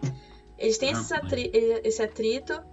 É, porque eles eram, tipo, muito né? hostis também com os Fremen, tipo assim, eles achavam assim, eles são tipo assim, um povo pouco desenvolvido e coisa do tipo, então a gente não quer nem lidar com eles. E aí o do que Leto a gente consegue ver essa inteligência dele, porque ele vem e fala a gente precisa conseguir ter Se uma aliar a eles. exatamente, conseguir se aliar aos Fremen. Só que assim, ele vai ali- se aliar com eles, mas isso não quer dizer que só porque ele vai tentar se aliar e vai ser bonzinho, ele vai parar de fazer mal ao planeta deles, entendeu? Ele ainda vai estar extraindo o, a especiaria do, do planeta e, e, enfim, vivendo Não. de uma forma predatória naquele planeta. É, o que, o que é É interessante. uma vibe muito colonialista, correto? Sim, sim. Total, totalmente. O que, é, o que é interessante no filme que eu acho que é. Eu não, eu não lembro se de. Acho que de 84 não explora muito isso, mas nesse filme é, é bem, é bem falado. É que, tipo, ah, os Harkonnen, o, perdão, os Fremen são vistos até quando o Paul tá estudando, né? Com aquele que ele fala áudio, audiolivro, uma coisa assim, né? Que ele fala. é, a, o conhecimento, né, digamos, bibliográfico, né, historiográfico do povo, é como se. Bibliovídeo. É, bibliovídeo. É, é como se ele fosse um, realmente um povo bem é, rústico, né, bem hostil, assim, quase selvagem. E aí, quando eles já estão em, em, em Duna, né, que, que, é o apelido carinhoso de Araki, né, e tipo, ele, quando o Duncan, né, que é o personagem de vão voltar lá e passa um tempo com eles, ele vem e fala, não, cara, eles têm, eles são inteligentes, eles têm tecnologias que, tipo, eles que constroem o traje lá, a criação deles do traje filtrado. É, o traje, o traje, o tanto de água que, economiza, o tanto de água é uma, que ele, exatamente, é umas coisas, então, então eles têm uma inteligência, eles têm uma, uma construção civil, eles são, assim, né, uma construção civil, social, na verdade, né? Eles não são tipo, uma coisa muito tribal, loucona, assim, é uma sociedade, eles têm um aspecto de honra, né? De, de respeito, ou seja, que são, digamos assim, é, elementos que são valorizados lá. Né? Então é bem interessante que aborda, né? E, e, eles são muitos no planeta, né? E esse elemento que tu falou, Sofia, do Leto, é interessante porque o Leto não é aquele carinha que vai. Porque eu tive essa impressão quando eu vi em 84 o filme, que ele ia para lá, para comando do imperador, simplesmente por obediência ao imperador e tal, né, como bom nobre, porque tem essa construção bem aristocrática, né, são várias casas e tal, e ele vai para lá e toma ingenuamente, e nunca esperaria que os japoneses iam atacar e tal. Já no filme novo, o Leto tem uma astúciazinha lá, e não é bobão, né, ele sabe que eles estão correndo um risco político ali muito grande, porque os Jacone tá, tinham passado 80 anos, eu acho, é 20 anos que falam no filme, não lembro agora, explorando, ficaram, é, ficaram podres de rico, então eles não iam largar esse osso fácil. Mas ele vai com esse mesmo intuito de fazer, em vez de oprimir o povo, que era o que o Jacone fazia, oprimir os Fremen, ele vai com o intuito de se aliar, justamente para ter força, porque eles sabem que os, que os Fremen são guerreiros, né? Assim, bichões também, né? A de luta deles é muito top como tiver no filme ele saindo da areia assim, parece umas cobras, sei lá, cara, é muito louco. É, então ele, tá, ele, ele também tá com uma articulação política aí, tipo, eu vou me aliar com essa galera aqui, que é dona do planeta mais importante do universo, né? Então, tipo, eles já são uma casa que tem moral, digamos assim, né? Tem respeito das, das demais casas grandes. Então, eles tendo o apoio de, da galera dos Framing, eles podiam tomar o governo, tipo, tomar o império, assim? Eles têm força para isso. Então é, é, interessante abordar também que ele não é só um carinha lá que vai, ah, tô obedecendo aqui, bom, pra, pra dizer que eu sou bonzinho. Não, ele vai, mas misto, mas com um projeto lá e por baixo e tal. Eu não sei se no filme deu pra. Eu já tinha essa percepção depois de ter lido um pouco o livro, de que. Eu não sei se. Tentando lembrar assim do filme, não sei se ficou muito claro isso que ele tava tentando. que ele tava pensando. Tipo assim, eu acho que deveria ter ficado um pouco mais claro. Tipo assim, ele, no filme ele hum. fala que é um, bem brevemente uma, uma cena com o Paul, né?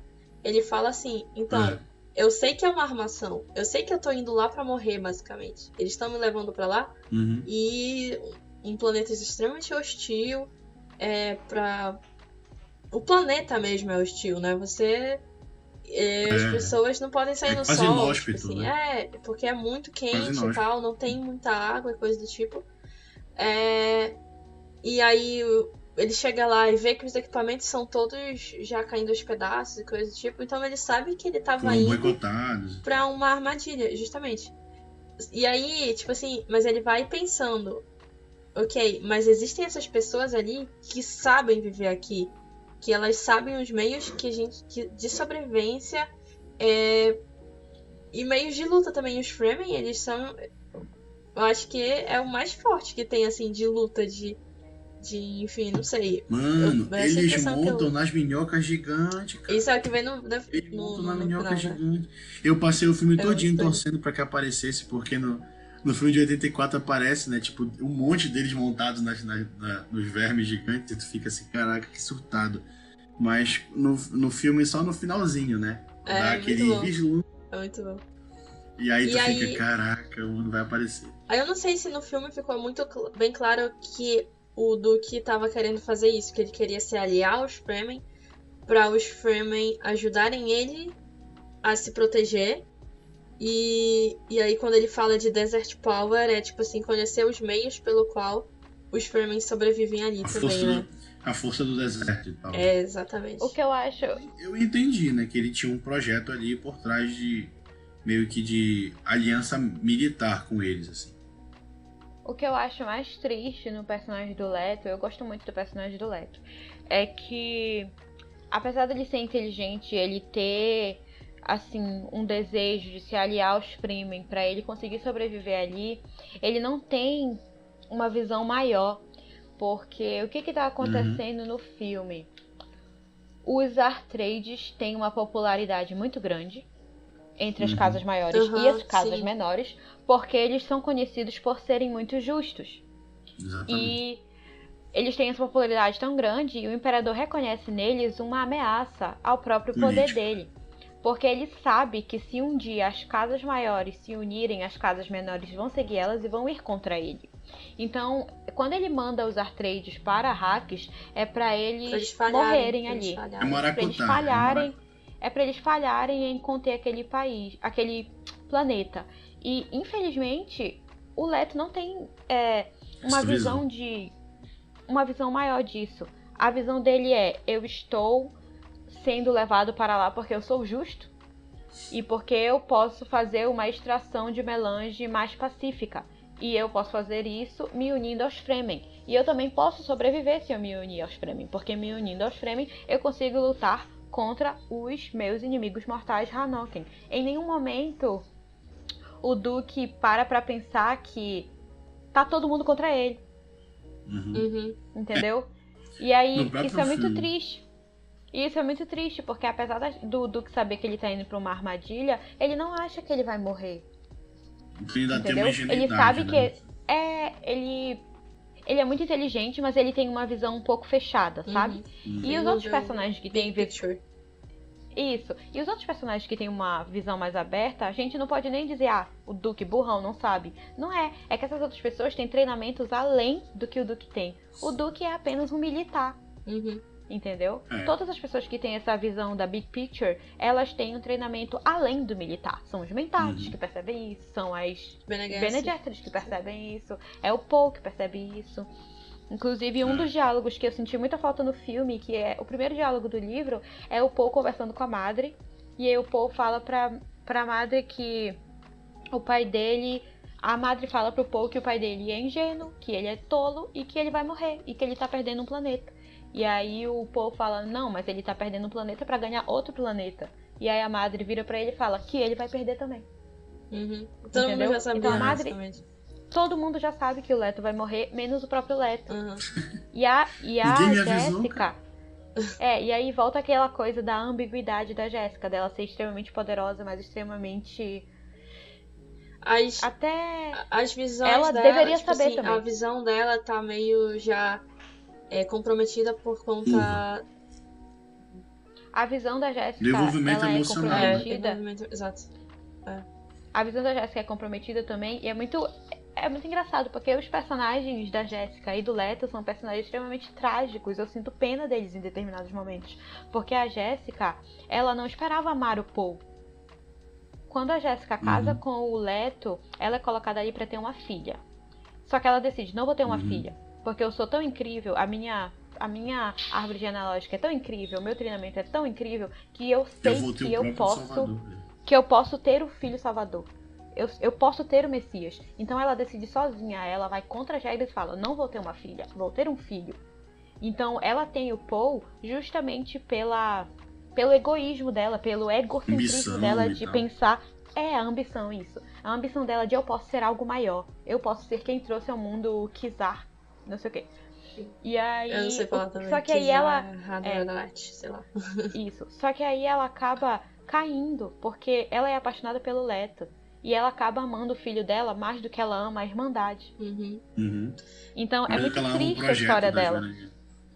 É, é muito triste a história dela, porque no final, naquela cena deles da barraca, quando o Paul percebe que ele, entre aspas, é uma aberração, ele, no livro, não tem essa, essa fala no filme, mas no livro tem, são duas falas que ele, ele fala pra ela, o que que você fez comigo? E ela vira pra ela e só fala, eu dei a luz. Uhum. Eu só trouxe você ao mundo. Só que é uma coisa tão grandiosa, assim, sabe? Ela trouxe ao mundo uma rebeldia por puro egoísmo, mas ela acabou amando ele. E aí É. a Jéssica até meio que se arrepende de tudo, sabe? Porque ela sabe que ou ele é o Messias ou ele morre. Aham. Que é É, porque a madre fala pra ela. Né? E tipo, se morrer, bacana, tem, uma- tem um monte de gente aí que a gente tá fazendo. tem vários na fila. Sobre esse arco do, do Paul, eu acho interessante porque é, ele não queria. A gente vê. Teve muita gente que falou que o filme terminou sim, Sem o final. sem um final. Porque ele é como se fosse realmente cortando uma primeira parte de um maior. De um todo maior, entendeu? Que, enfim, ainda precisa vir. Só que eu acho que o arco do Paul ficou tão certinho Uhum, que é- Sim, também tive essa impressão. o filme tá ali, entendeu? Completo. A gente não. É. Tipo, porque ele primeiro conhece, é tipo assim, tem um arco de. Como eu posso dizer? Do. do que a gente fala, o arco do herói, é, talvez, um pouco. Uhum. Jornada do Jornada herói. do herói, é, porque ele é, recebe a informação de que ele é algo maior do que ele pensava que ele era. Tipo assim, a, a princípio ele era só uma. é, um, um jovem normal que ia, ok, receber um, um- legado do pai e tal. Mas só que aí ele percebe que ele tá, tem sido treinado pela mãe dele pra ser o escolhido. Ele descobre depois lá do teste com a, com a madre. E. E aí ele descobre isso e ele fica assim, meio assim, ok, como assim? O que que tá acontecendo? Por que, por que fizeram isso comigo e tal? Porque a minha mãe fez isso comigo. Então ele se revolta com isso. Aí acontece toda a tragédia do da casa dos Atreides. É, a maior parte da casa morre, né? É, e sobra basicamente só ele e a Lady Jessica. E aí no final, quando ele encontra com os Fremen, e os Fremen têm essa. é, estão aguardando também pelo escolhido, né? Por aquela pessoa, e eles ficam sempre olhando nos gestos do, do, do Paul, que pode ser ele, até mesmo as pessoas mais céticas, que no caso é a, a juíza lá de transição, né? Ela menciona isso quando tá ajeitando o traje, os trajes estiladores do, do, do, do Leto. Aí ele chega na, pra ajeitar o traje estilador do. aquela roupa né, do, do Paul. Aí já tá tudo certinho, como os próprios Fremen usam. E aí eles ficam. Aquilo que as Bene Gesserit já, já plantaram na mente dos Fremen, já, tipo. Existe uma cena que, que a, a Lady Jessica fala, menciona isso. Ah, por que que tem uma galera gritando o nome do Paul? E aí ele pergunta por que, que eles. Do Paul não, desculpa, do. Eles estão gritando uma frase lá, né? Aí ela fala, ah, que a frase, a tradução da frase, eu esqueci agora, é alguma coisa sobre É o escolhido pra aquele eles que também. traz a expressão verdade, alguma coisa usam. assim, né? É, a, a voz da A verdade. voz, alguma coisa assim. E aí, ah, isso significa que já veio alguma missionária, alguma coisa assim das Bene Gesserit Fizemos um A mensagem já foi- já plantada. é. E aí, É. tipo, a gente percebe que é esse trabalho da Bene Gesserit, das Bene Gesserit de plantar essas coisas na, na mente dos é, da- de certos povos, né, que são considerados podem ser considerados inferiores e coisas do tipo. E e aí eles vão percebendo tudo isso que foi falado uma vez pra eles pelas Bene Gesserit, pra eles começam a ver os sinais no Paul, entendeu? E é engraçado porque nessa mesma nessa mesma cena o Paul fala eles só estão vendo o que foi falado pra Aquilo eles que- é, é, verem, entendeu? Exatamente. É muito interessante perceber isso. Enfim. E O mais legal é que durante toda a história, tanto do livro quanto do filme, e provavelmente do de 84 também, é que a pessoa mais cética quanto a. quanto a ele ser o escolhido ou não, é ele. justamente no, É, no próprio filme é, ele é muito cético, ele fica meio com o pé atrás, ele fica com raiva. Só que quando a casa cai, dá a merda, acontece a guerra, ele encontra com os Fremen, ele vê a oportunidade dele. Ele saca. É. Esses caras aqui depois- estão, estão esperando um escolhido. Eles querem essa pessoa que vai salvar. E eu preciso de poder de exército pra retomar o que me foi tirado. E aí ele. Ok, eu vou me tornar o que eles querem que eu seja, então. Pra poder Uhum. voltar e vingar, né, a morte de todo do, do pai, enfim. Então, em, o arco foi completo aí. Pra mim está perfeito. Terminou desse jeito. A gente entendeu que ele agora vai ser o escolhido, entendeu? E ele escolheu ser o escolhido, basicamente. Porque ele não queria antes. E ele. É... Enfim, ele. Engraçado que é, é, escolhido, né? Sendo que, na verdade, são as Bene Gesserit que selecionam linhagens. É pra ser induzido. É. Enfim, uma seleção. É o prometido, na realidade. É, é o prometido, exatamente. Prometido. O que a gente tá falando aqui é da ideia de que as Bene Gesserit não são criaturas religiosas nesse ponto. E não é assim. Hum. Elas seguem o pressuposto de que elas conseguem criar um o prometido. Porém, uhum. elas sabem que ele é maior do que elas jamais poderiam ser. Porque elas Exatamente. acreditam numa ideia de que a geração que vem é sempre melhor que a geração anterior. Então as novas gerações sempre são melhores, sempre são melhores. E é essa essa relação de unir linhagens até conseguir chegar nele e que ele vai que quando finalmente elas conseguirem trazer o prometido, esse prometido vai guiar todos, porque o prometido é uma coisa que elas querem. O que, que é o, o prometido? Ele é alguém que consegue ver além de espaço e tempo. Então, elas não são céticas, sabe? Elas querem que chegue o prometido genuinamente, elas anseiam por isso. Mas elas sabem que esse prometido só vai. Isso. É, mas elas sabem que esse prometido só vai chegar se elas abrirem o caminho. Que é como elas falam, que o caminho está feito, o Paul só precisa andar nele. Mas ao hum. mesmo tempo, Luiz, as Bene Gesserit não acreditam no Paul. Ele é só mais um, sabe? E é meio que se ele falhar, tanto faz para elas. Elas vão continuar tentando.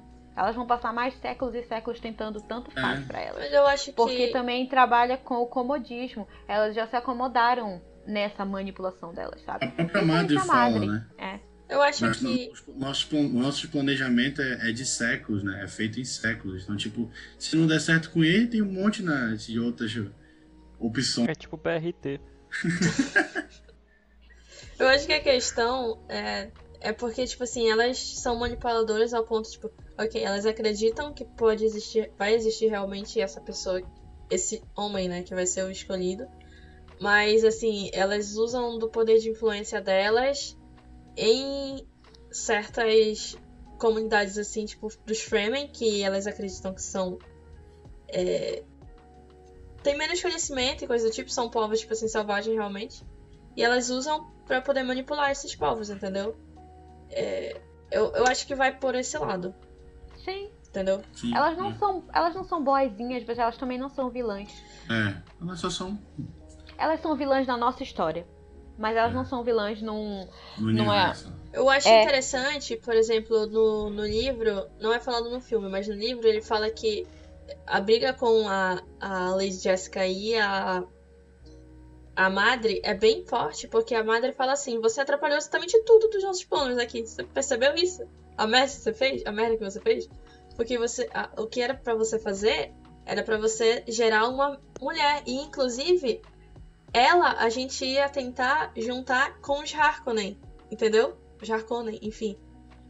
É, e isso quebrou. São as duas casas principais, é, né? Imagina as duas casas principais que vivem em conflito e eles e as Bene, o plano das Bene Gesserit é que os Harkonnen dessem a luz a um, um homem, os Atreides dessem a luz a uma menina, para que eles pudessem casar e aí ter uma certa paz na, na enfim, as duas casas maiores também, cruzamento de de linhagens e também poderia trazer uma certa paz para para essa luta que tinha entre esses, essas duas casas, né?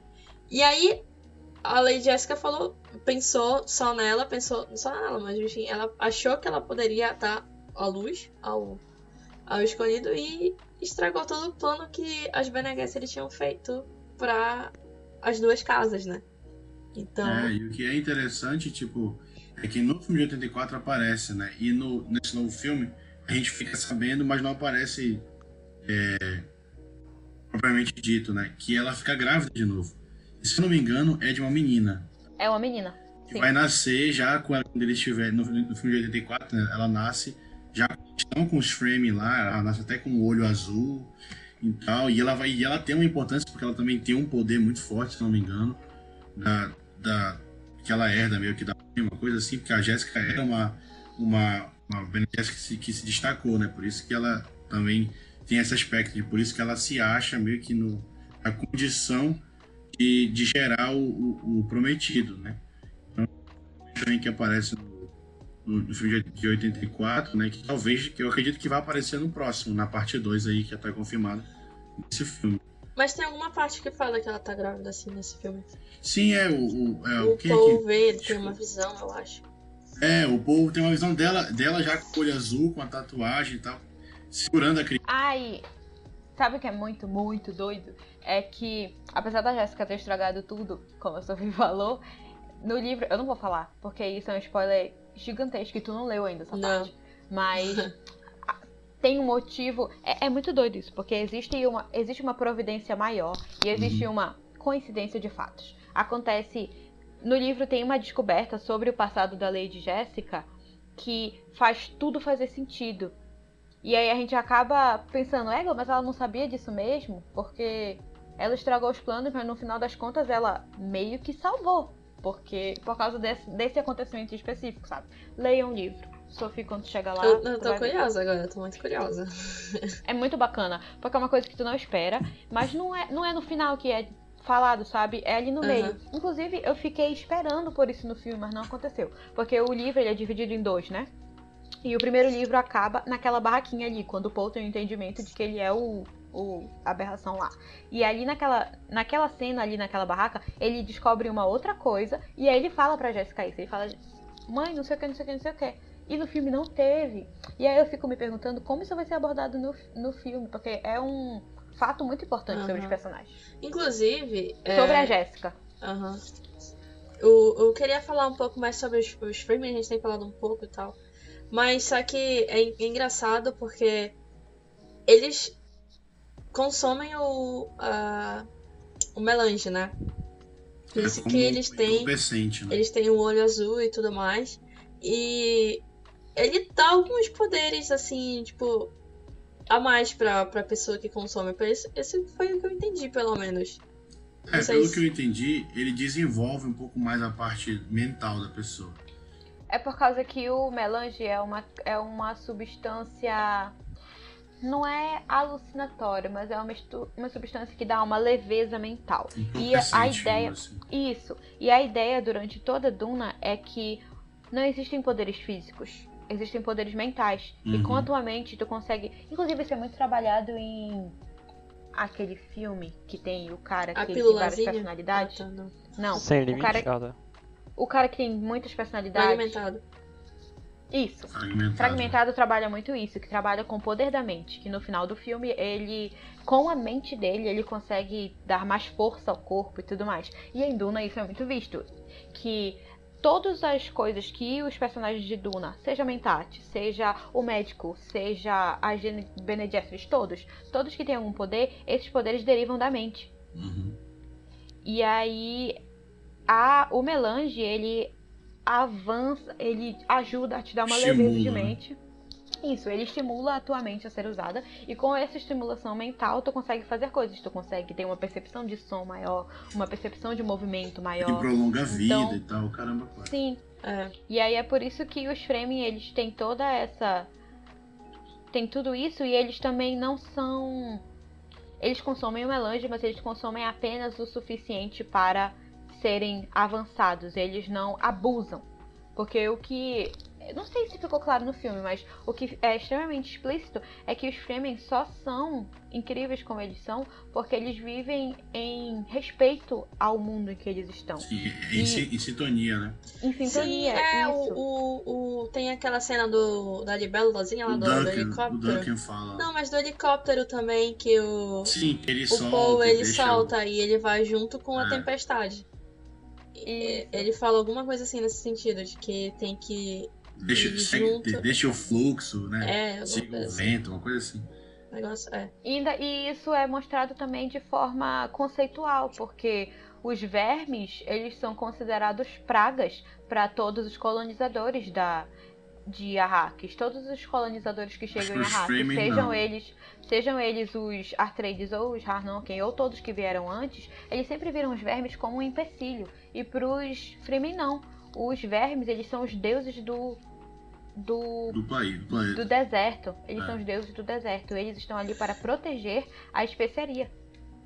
É, é, inclusive têm esse a, respeito, né? Pelo... inclusive a juíza lá, eu esqueci o nome dela, mas enfim, ela fala isso, né? Só existe um, um senhor, algo assim, né? E aí ela É, e fala morta o pelo. nome do. Elas falam. Ah, É, inclusive, já- eu tava esperando muito mais de verme, sabia? Eu acho que. Eu não sei, Eu eu, não. tava esperando Eu que também tivesse não, eu acho mais. que É não. porque teve tanto. Teve no Porque trailer no, aquela no coisa próximo vai ter verme arrudo. Ah, ah, não sei, eu não sei. No próximo. Ah, não, Vai ter no próximo vai ter toda hora. É, então Vai tá. ter toda hora. É porque eu, Eu não tava esperando que aparecesse nenhum nesse filme. Eu achei que. Porque no livro só aparece os rastros de verme. É aquela não ondinha de areia e tal. ah, eu, eu Mano, não sei. se tu vê o de, se tu vê, de, vê o de 84, Sofia, tu vai ver o que deve aparecer no próximo, só que, claro, com uma qualidade muito melhor. Aham. Verme. Aí tu vai ver. Ah, gente, sabe uma coisa que eu queria comentar que no filme não mostrou e eu fiquei, ai, não acredito. Eu queria muito que as pessoas soubessem disso. E eu não sei se isso é visto no de 84, eu não lembro. Fala alguma coisa sobre aquelas facas, as Da Sim. Cris. da HQs. As Isso. facas de No lá. livro, essas, essas facas não podem ser empunhadas. Porque no livro existe a concepção de que na feita elas são sagradas, porque elas são Uhum. feitas do dente do Do deus do, dente do deserto. coisa, É, e na feita que elas são tiradas, tipo, da feita que elas são desempunhadas, elas precisam ver sangue. é. Uhum. E aí no, no filme, uma mini crítica minha, eles tiraram esse conceito. Tanto que a Mama. Mama. A governanta lá. Ela Sim. tira e mostra pra Jéssica. A própria Shane também, né? A Shane dá pra A ele Shane lutar também. no final. Não, isso ok, porque ele ia tirar sangue. É, Mas é, o que eu não sim. entendi é quando mostram pra Jéssica e não tem nenhum derramamento de sangue, porque no livro isso é muito claro. Tanto que as adagas se tornam uma coisa quase que sagrada no livro, porque na feita que são desempunhadas precisa ver sangue. É, no filme uma de cena- 84 também tem um pouco disso, um amigo. Tem até uma cena, se eu não me engano, que um personagem mostra uma adaga dessas e aí ele se corta, porque a adaga precisa ter sangue, entendeu? Sim, no final. É, é no final, mas é, é o próprio. Esqueci o nome dele, o personagem do Javier Bardem, que é o líder dele, dos Frame. É, Mas na verdade é porque ele dá, ele dá a palavra dele, né? E aí, né, pro, pro povo e pra Jéssica, e aí ele se corta e todo mundo se corta também. Stilgar. É como se fosse. É o Stilgar, exatamente. Uhum. É como se ele fosse meio que, né, tipo, voto de sangue, uma coisa assim, né? E Ah, sobre. sim. a gente tava até ainda agora falando um pouco sobre os Fremen, né? Eu acho muito fascinante que os Fremen, eles têm uma cultura completamente diferente da nossa. Não só da nossa gente, como nós aqui, como comentadores, mas do pró- dos próprios Artrades e dos Hanok. Eles têm uma cultura completamente diferente. Mas no Uhum. livro e no filme também, não é nenhum momento demonstrado isso como errado. E eu não sei se vocês perceberam, não sei se o Victor sabe disso. Na cena do filme em que o Paul mata lá o. Mata o Freeman naquela luta. O- E eles Sim. pegam o corpo dele. Tu sabe por que eles pegam o corpo Sim, dele? pra reutilizar a água.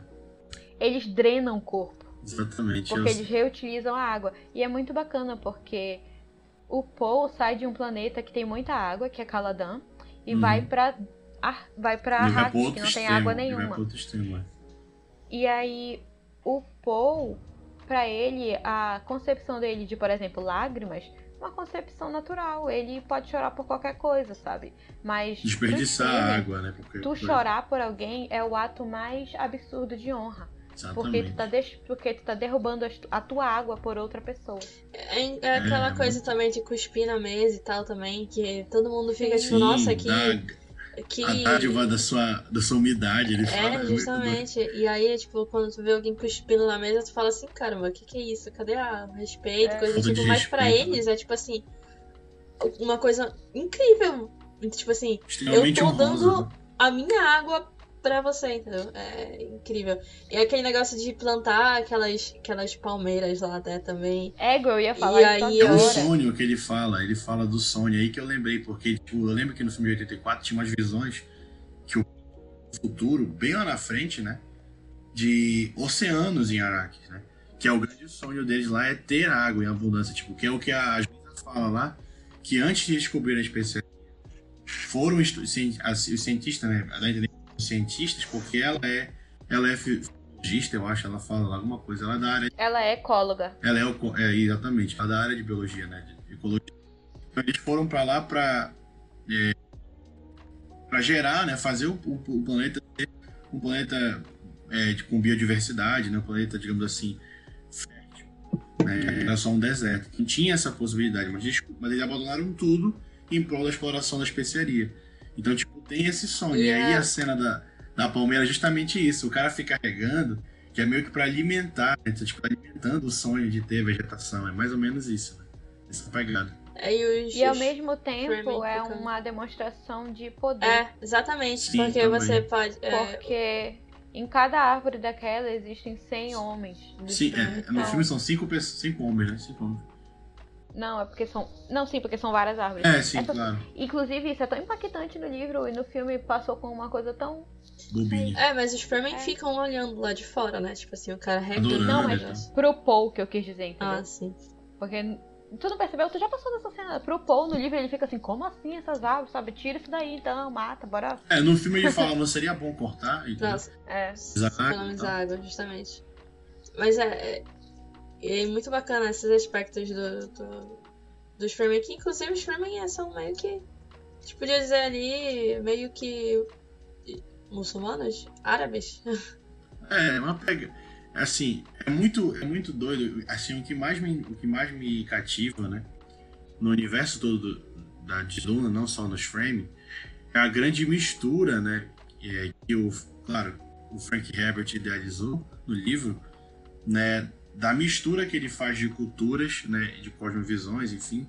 Tipo, tu vê elementos que tu consegue identificar com, né? Claro, ele pegou é, elementos culturais, sociais, né, políticos do mundo real, do nosso mundo, e, e misturou tudo numa salada, digamos assim, né? E, e, idealizou aquilo. Então tu consegue ver elementos assim, tipo, os Dark Trades são meio que uma.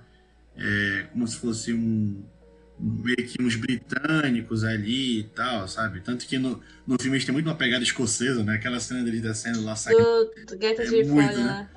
É, da carta de fora. Então, é, é uma mistura de a mistura de culturas, porque, tipo, quando fala do, do avô dele, né, do pai do, do Leto, ele morre, ele, ao que tudo indica, né, que dá entendendo no filme, no, no, filme de 84 não fala disso, mas nesse filme atual, que ele morreu, tipo, brincando de toureiro.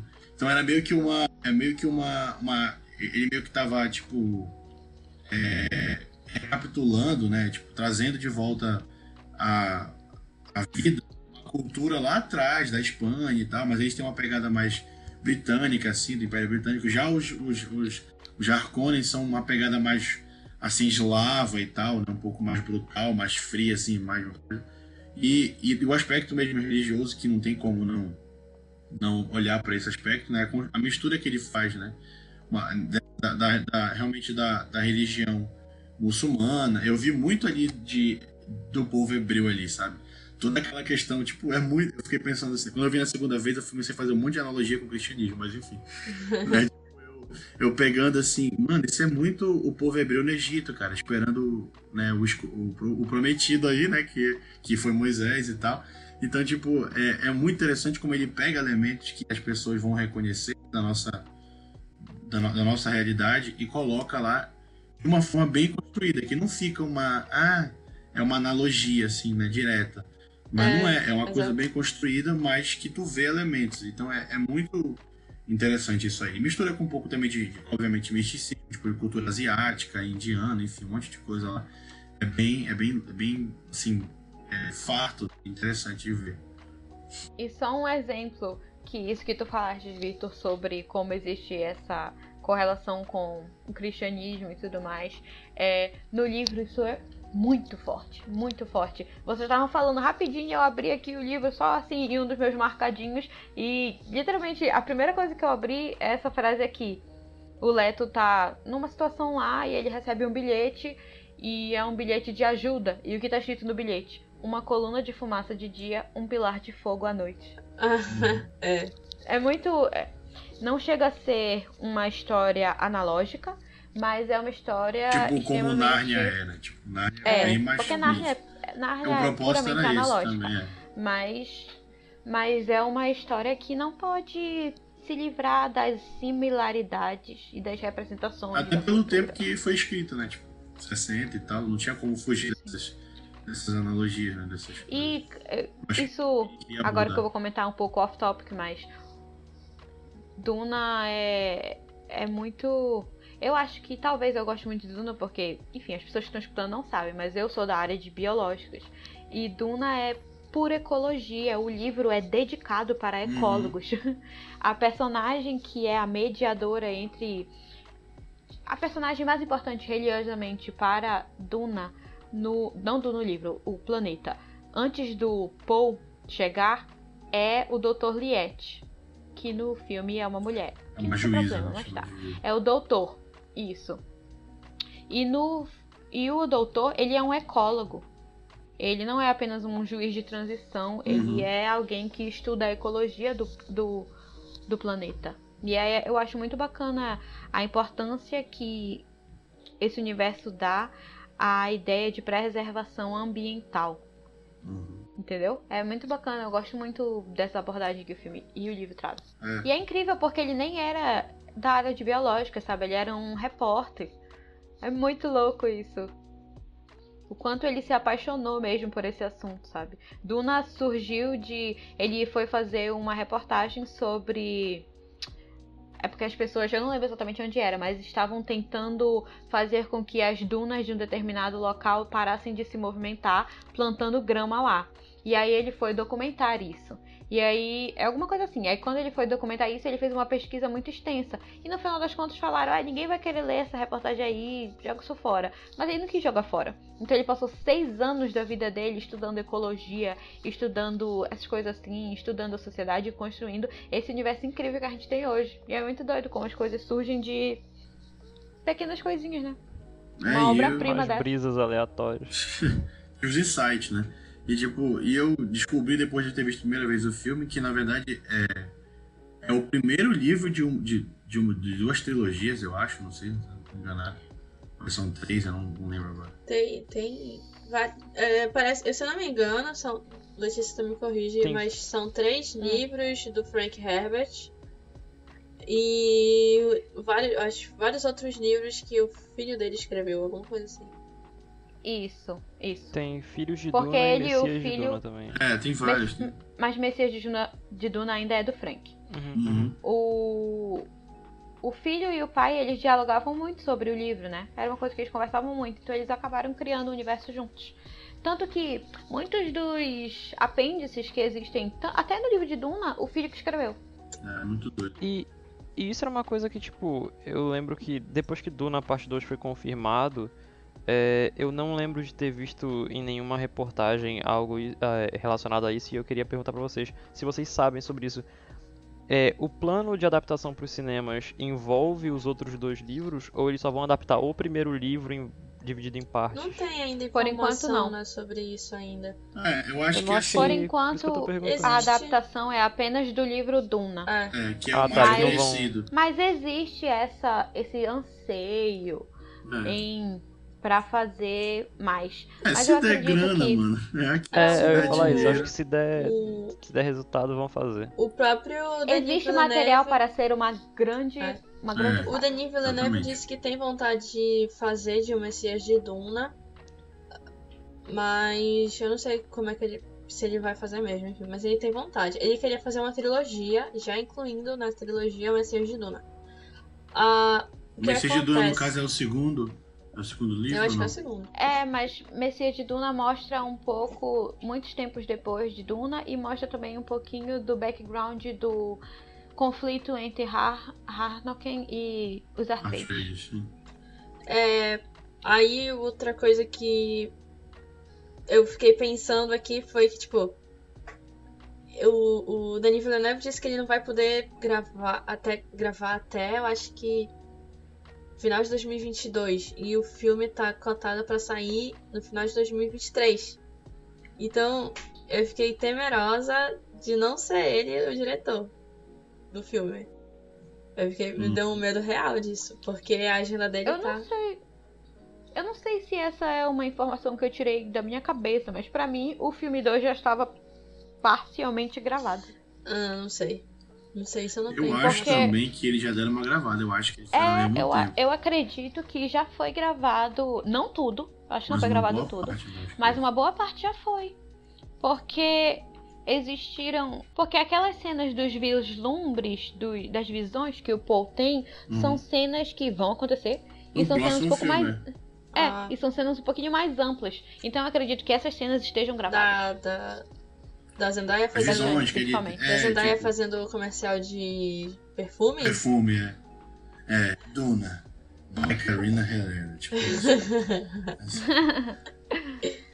Enfim. É, mas, É, gente, espero. eu acho que a gente já falou bastante com isso, só que eu só tenho mais uma crítica a fazer, que são as cenas de lutas. eu não sei se vocês é, tiveram essa mesma situação, mas eu achei meio ruim as cenas de lutas, assim. Não sei, pareceu meio artificial. Não, eu Não achei, eu achei muito. boas, cara. Eu gostei. Gostei. Claro que a gente tem que levar, em- levar em consideração que tem, o, que tem o aspecto do escudo corporal, né? É, isso é bacana, isso é muito legal. Isso é uma coisa muito legal. É, tipo assim, muda E é uma das coisas que eu mais gosto do universo, porque a técnica de luta deles, É, eles têm muda a que. técnica. Eles têm que dar um jeito de, de, de cortar devagar pra matar É, cara. primeiro tu derruba, tipo assim, tu tem que dar uma forma de É, derrubar tu sempre tem a que pessoa derrubar. pra poder. Tá, tá. É, meio que um jiu-jitsu da É, vida. tipo assim, derruba, o- Inclusive, a gente não falou dele, do muito do Duncan. Idaho. Sim, E eu acho Não. que é um dos, prim- dos, dos personagens melhores, assim. O, o, o um Momoa outro tá lá. muito bom no, no papel. Não, tá tá muito incrível bom. no papel. tem o, o personagem do Josh Brolin, cara. Sim, Eu também. esqueci, de- eu O esqueci o nome dele, mas ele, ele no filme de 84, ele não morre. Ele dá como morto naquela cena do ataque lá, que no Eu filme, não no, sei. No filme novo, ele vai pra, atores. Quem ele é vai, esse? É o Gurney? O Gurney, que exatamente, é. o Gurney. Ah, tá. Ele não morre, tipo, ele tá, ele tá vivo. Porque, tipo, na cena do filme, ele vai, ele vai correndo com os caras pra lutar e tal, né? E aí explode tudo o quê? Aí, aí some, não aparece mais. Aí a- eles pensam, né, no, no filme de 84, pelo menos o Paul e a Jéssica pensam que ele morreu. É quando eles vão pra cidade lá, pros Cities, né? Eles encontram ele lá, tipo, ele ficou preso, no des- perdido no deserto, e ele já tá com o olho azul, já tá tudo envolvido na, na cultura O dele. lá. É incrível. É, o Gurney é muito bom. Que no, que no filme original, tá? é- Era o Patrick Stewart, tá? De Eu- 84. Uhum. Com essa questão de. Eu gostei muito do Momoa fazendo o Duncan. Eu Sir achei que serviu, Patrick. serviu muito, porque fazia, fazia muito tempo que a gente não via o Momoa fazendo um personagem sério, né?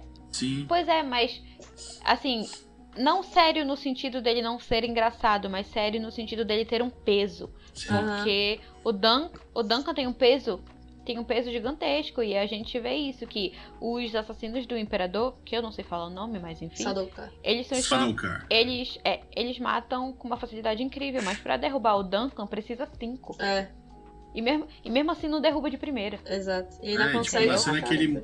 Na cena que ele morre, ele, ele, deixa um. Ele deixa um é, na cena que ele morre, ele deixa um corredor de cara, mano. É, É. muito. Tu é doido. É muito filme essa cena. É, um- é um. É. Eu achei, eu achei muito bacana também a escolha de elenco, porque eu tava assistindo com a minha mãe um pedaço, aí aparecia um personagem novo e ela falava: Ah, olha, aquele menino de tal lugar. Aí aparecia outro personagem: Ah, olha, essa não é a namorada do, do Homem-Aranha? Aí depois aparecia outro: Ah, olha, que é? Esse Não, menino eu já vi em Aquaman? algum lugar. É o Aquaman. Ah, é o Aquaman? É- Todo personagem que aparecia, ela falava alguma, alguma Não, coisa. foi como é tipo a ela minha mãe, eu mostrei pra ela o trailer, aí ela viu Jason Momoa. Nossa, Jason Momoa, quero ver esse filme. Mas ah, nossa, só de Jason Momoa já quero ver. Esse- Grande parte do público foi por causa do elenco. É, o do, do. Timothée Chalamet também, né? Cara, a, a galera que não conhecia nada, né? Totalmente leigo, foi por causa do elenco. Então, foi uma estratégia, uma, uma- uma sagacidade muito grande do Denis Villeneuve, a escalação de elenco. Foi muito boa. Esse pegasse- filme, ele conseguiu chamar gente de todas as esferas, se vocês param pra pensar. Porque, por exemplo, vocês estavam falando aí sobre diretor, né? Não entendo nada de diretor. Eu fui porque eu li o livro, então eu sou fã da saga. Tem Uhum. gente que foi porque é fã do nosso grande Timóteo. Tem gente que foi porque gosta da Zendaya. Tem gente que foi Porque porque, gosta do diretor. do diretor. E tem gente que foi pela trilha sonora. Então, Zimmer, esse filme- é. A Susan É, sim, exato.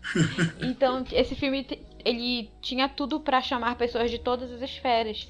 E eu gostei muito disso porque acaba criando uma curiosidade pro segundo, porque o a parte 2 de Duna vai ser extremamente mais pesada Bélica. É, bélica. e mais é, e mais e mais épica ainda, porque é Uhum. meio que a conclusão de tudo, sabe? Aham. Cara, a gente nem falou sobre Eu tô muito fotografia, mas Denis, né, Denis, Denis Villeneuve, é né? incrível, tem né? falar. Tem umas cenas assim que ele tá filmando de cima a nave saindo, Uhum. sabe? E é uma coisa tão fantástica junto com a.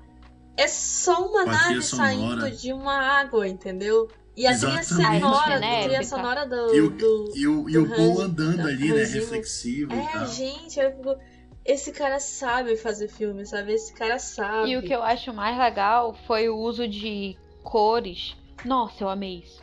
Que é o uso da. Que em Caladan ele usa tons frios que relaciona Sim, a água, que sim. o país é muito rico em água. E quando passa pra Arrakis é tudo amarelão. E Uhum. aí quando tem as visões é mais amarelão ainda, entendeu? Eu senti um É. pouco de falta. Eu lembro que tem um, um filme que eu assisti que ele é. eu- Eu não lembro qual é o diretor, mas o nome dele é Ma Rainey's Black Bottom, que saiu no É, em Netflix. inglês ficou difícil. Desculpa. Deixa eu só ver o nome em português que eu esqueci. Com certeza, com certeza vai ter tudo a ver com o inglês. A voz suprema do blues, não tem nada a ver. a Como voz diz. suprema do, do blues. Gente, eu assistindo esse filme, eu tava sentindo calor nesse filme. Tipo, não tava suado, né? todo mundo suado e, e, e o ventiladorzinho girando, sabe, bem lento. E a cor também, cara, eu senti calor junto com o filme. Eu senti um pouco de. Não sei se eu deveria ter ou não, mas só que eu, em Duna, eu senti falta disso. Ninguém suava. Eu fiquei. Ok, os Fremen não suar, ok, eu entendo, porque eles estão revertendo em água. Mas, amiga, isso é um recurso que existe no livro, porque em Duna ninguém soa. Ah, É isso que é mais legal. Por causa que é tão quente, tão quente, que o teu suor evapora. Na hora, é. Por isso É. que eles reutilizam o som. Tanto que é engraçado que o ratinho tá lá.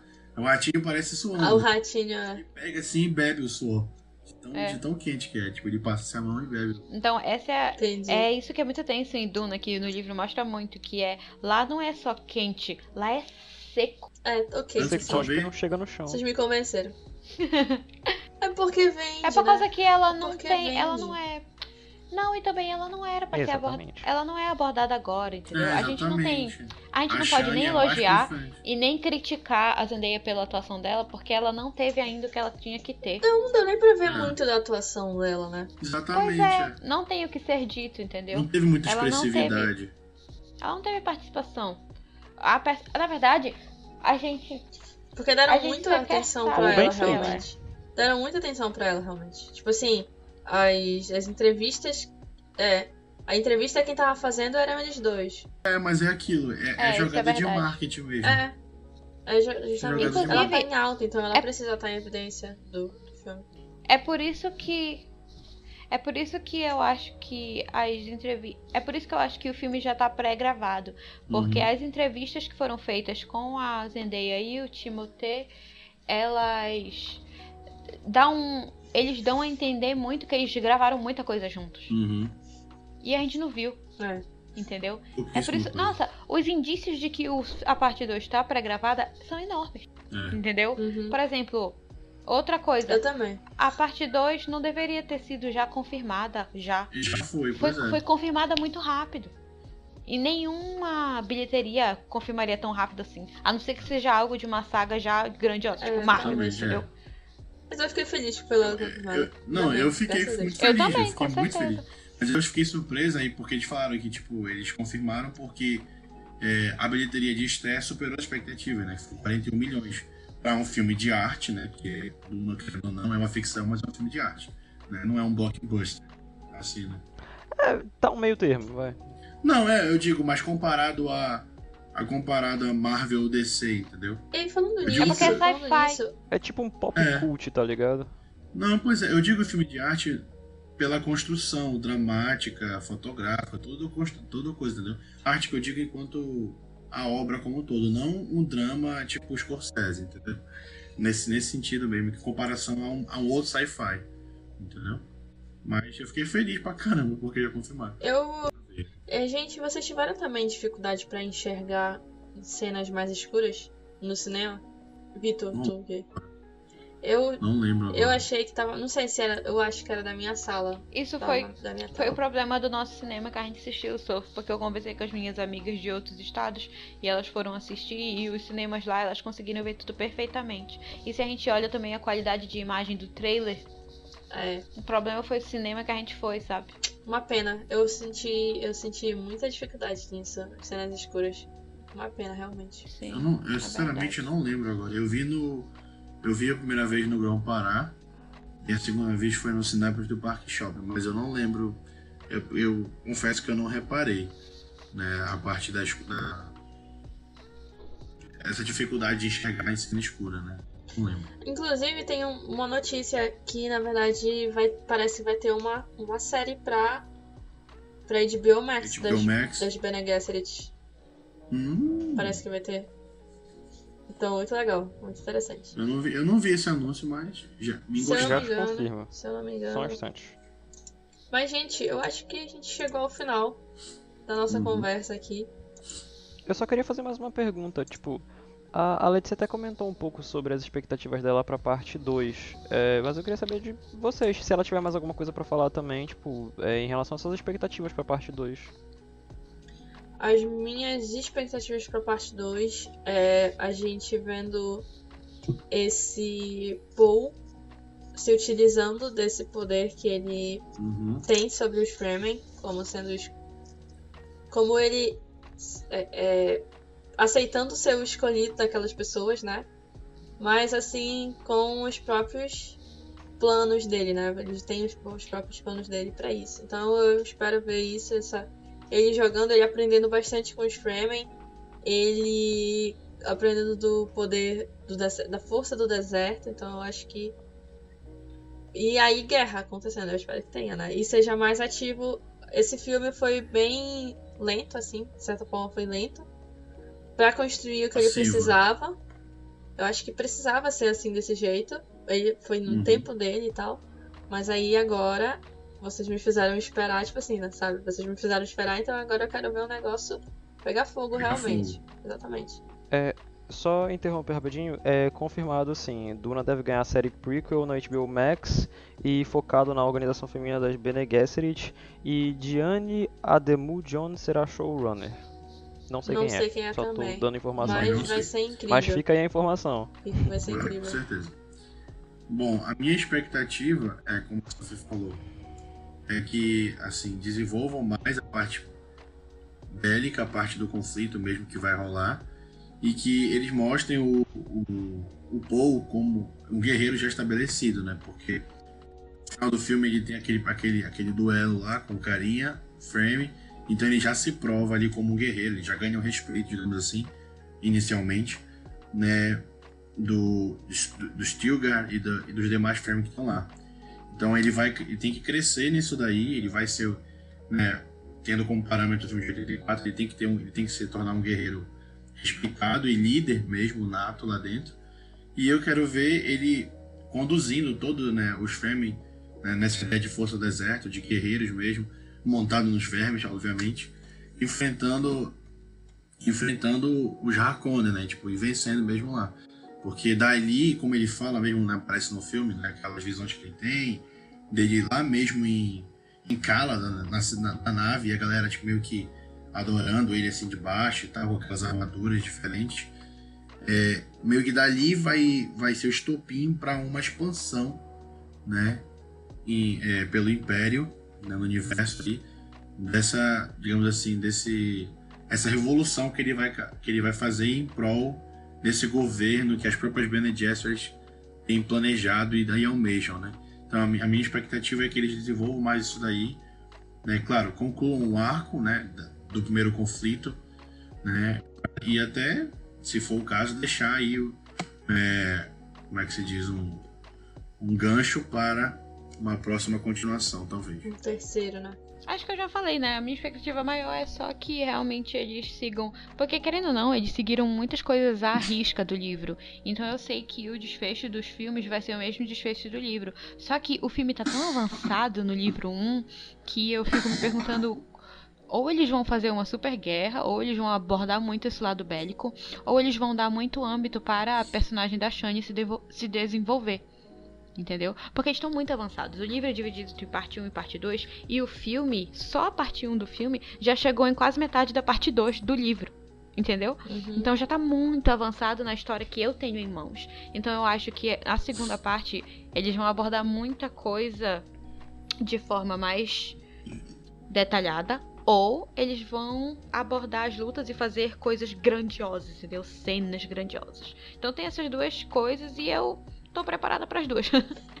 eu acho que eu já cheguei a um ponto que eu sou tão cadelinha desse livro e dessa saga que o que vier eu vou estar feliz.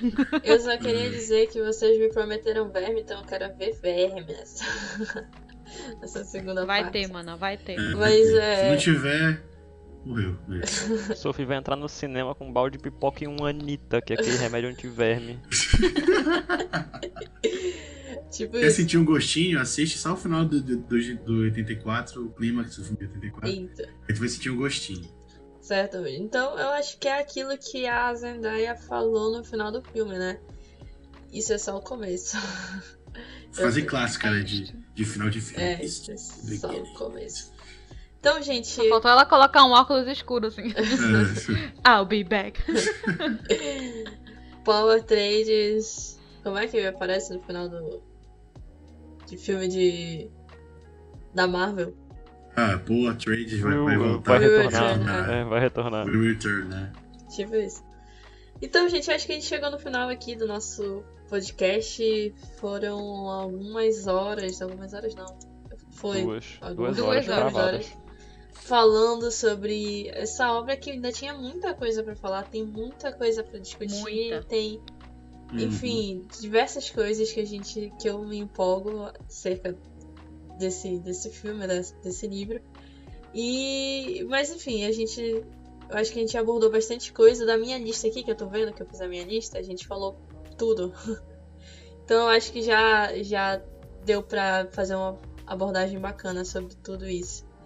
E a gente vai ficando por aqui. Ah, já ia esquecendo, sempre esqueço. Então, se você é, gosta do nosso podcast, não esqueça de seguir no, no seu agregador de Instagram? podcast. Não, no seu agregador de podcast, para seguir a nossa Ah, tá.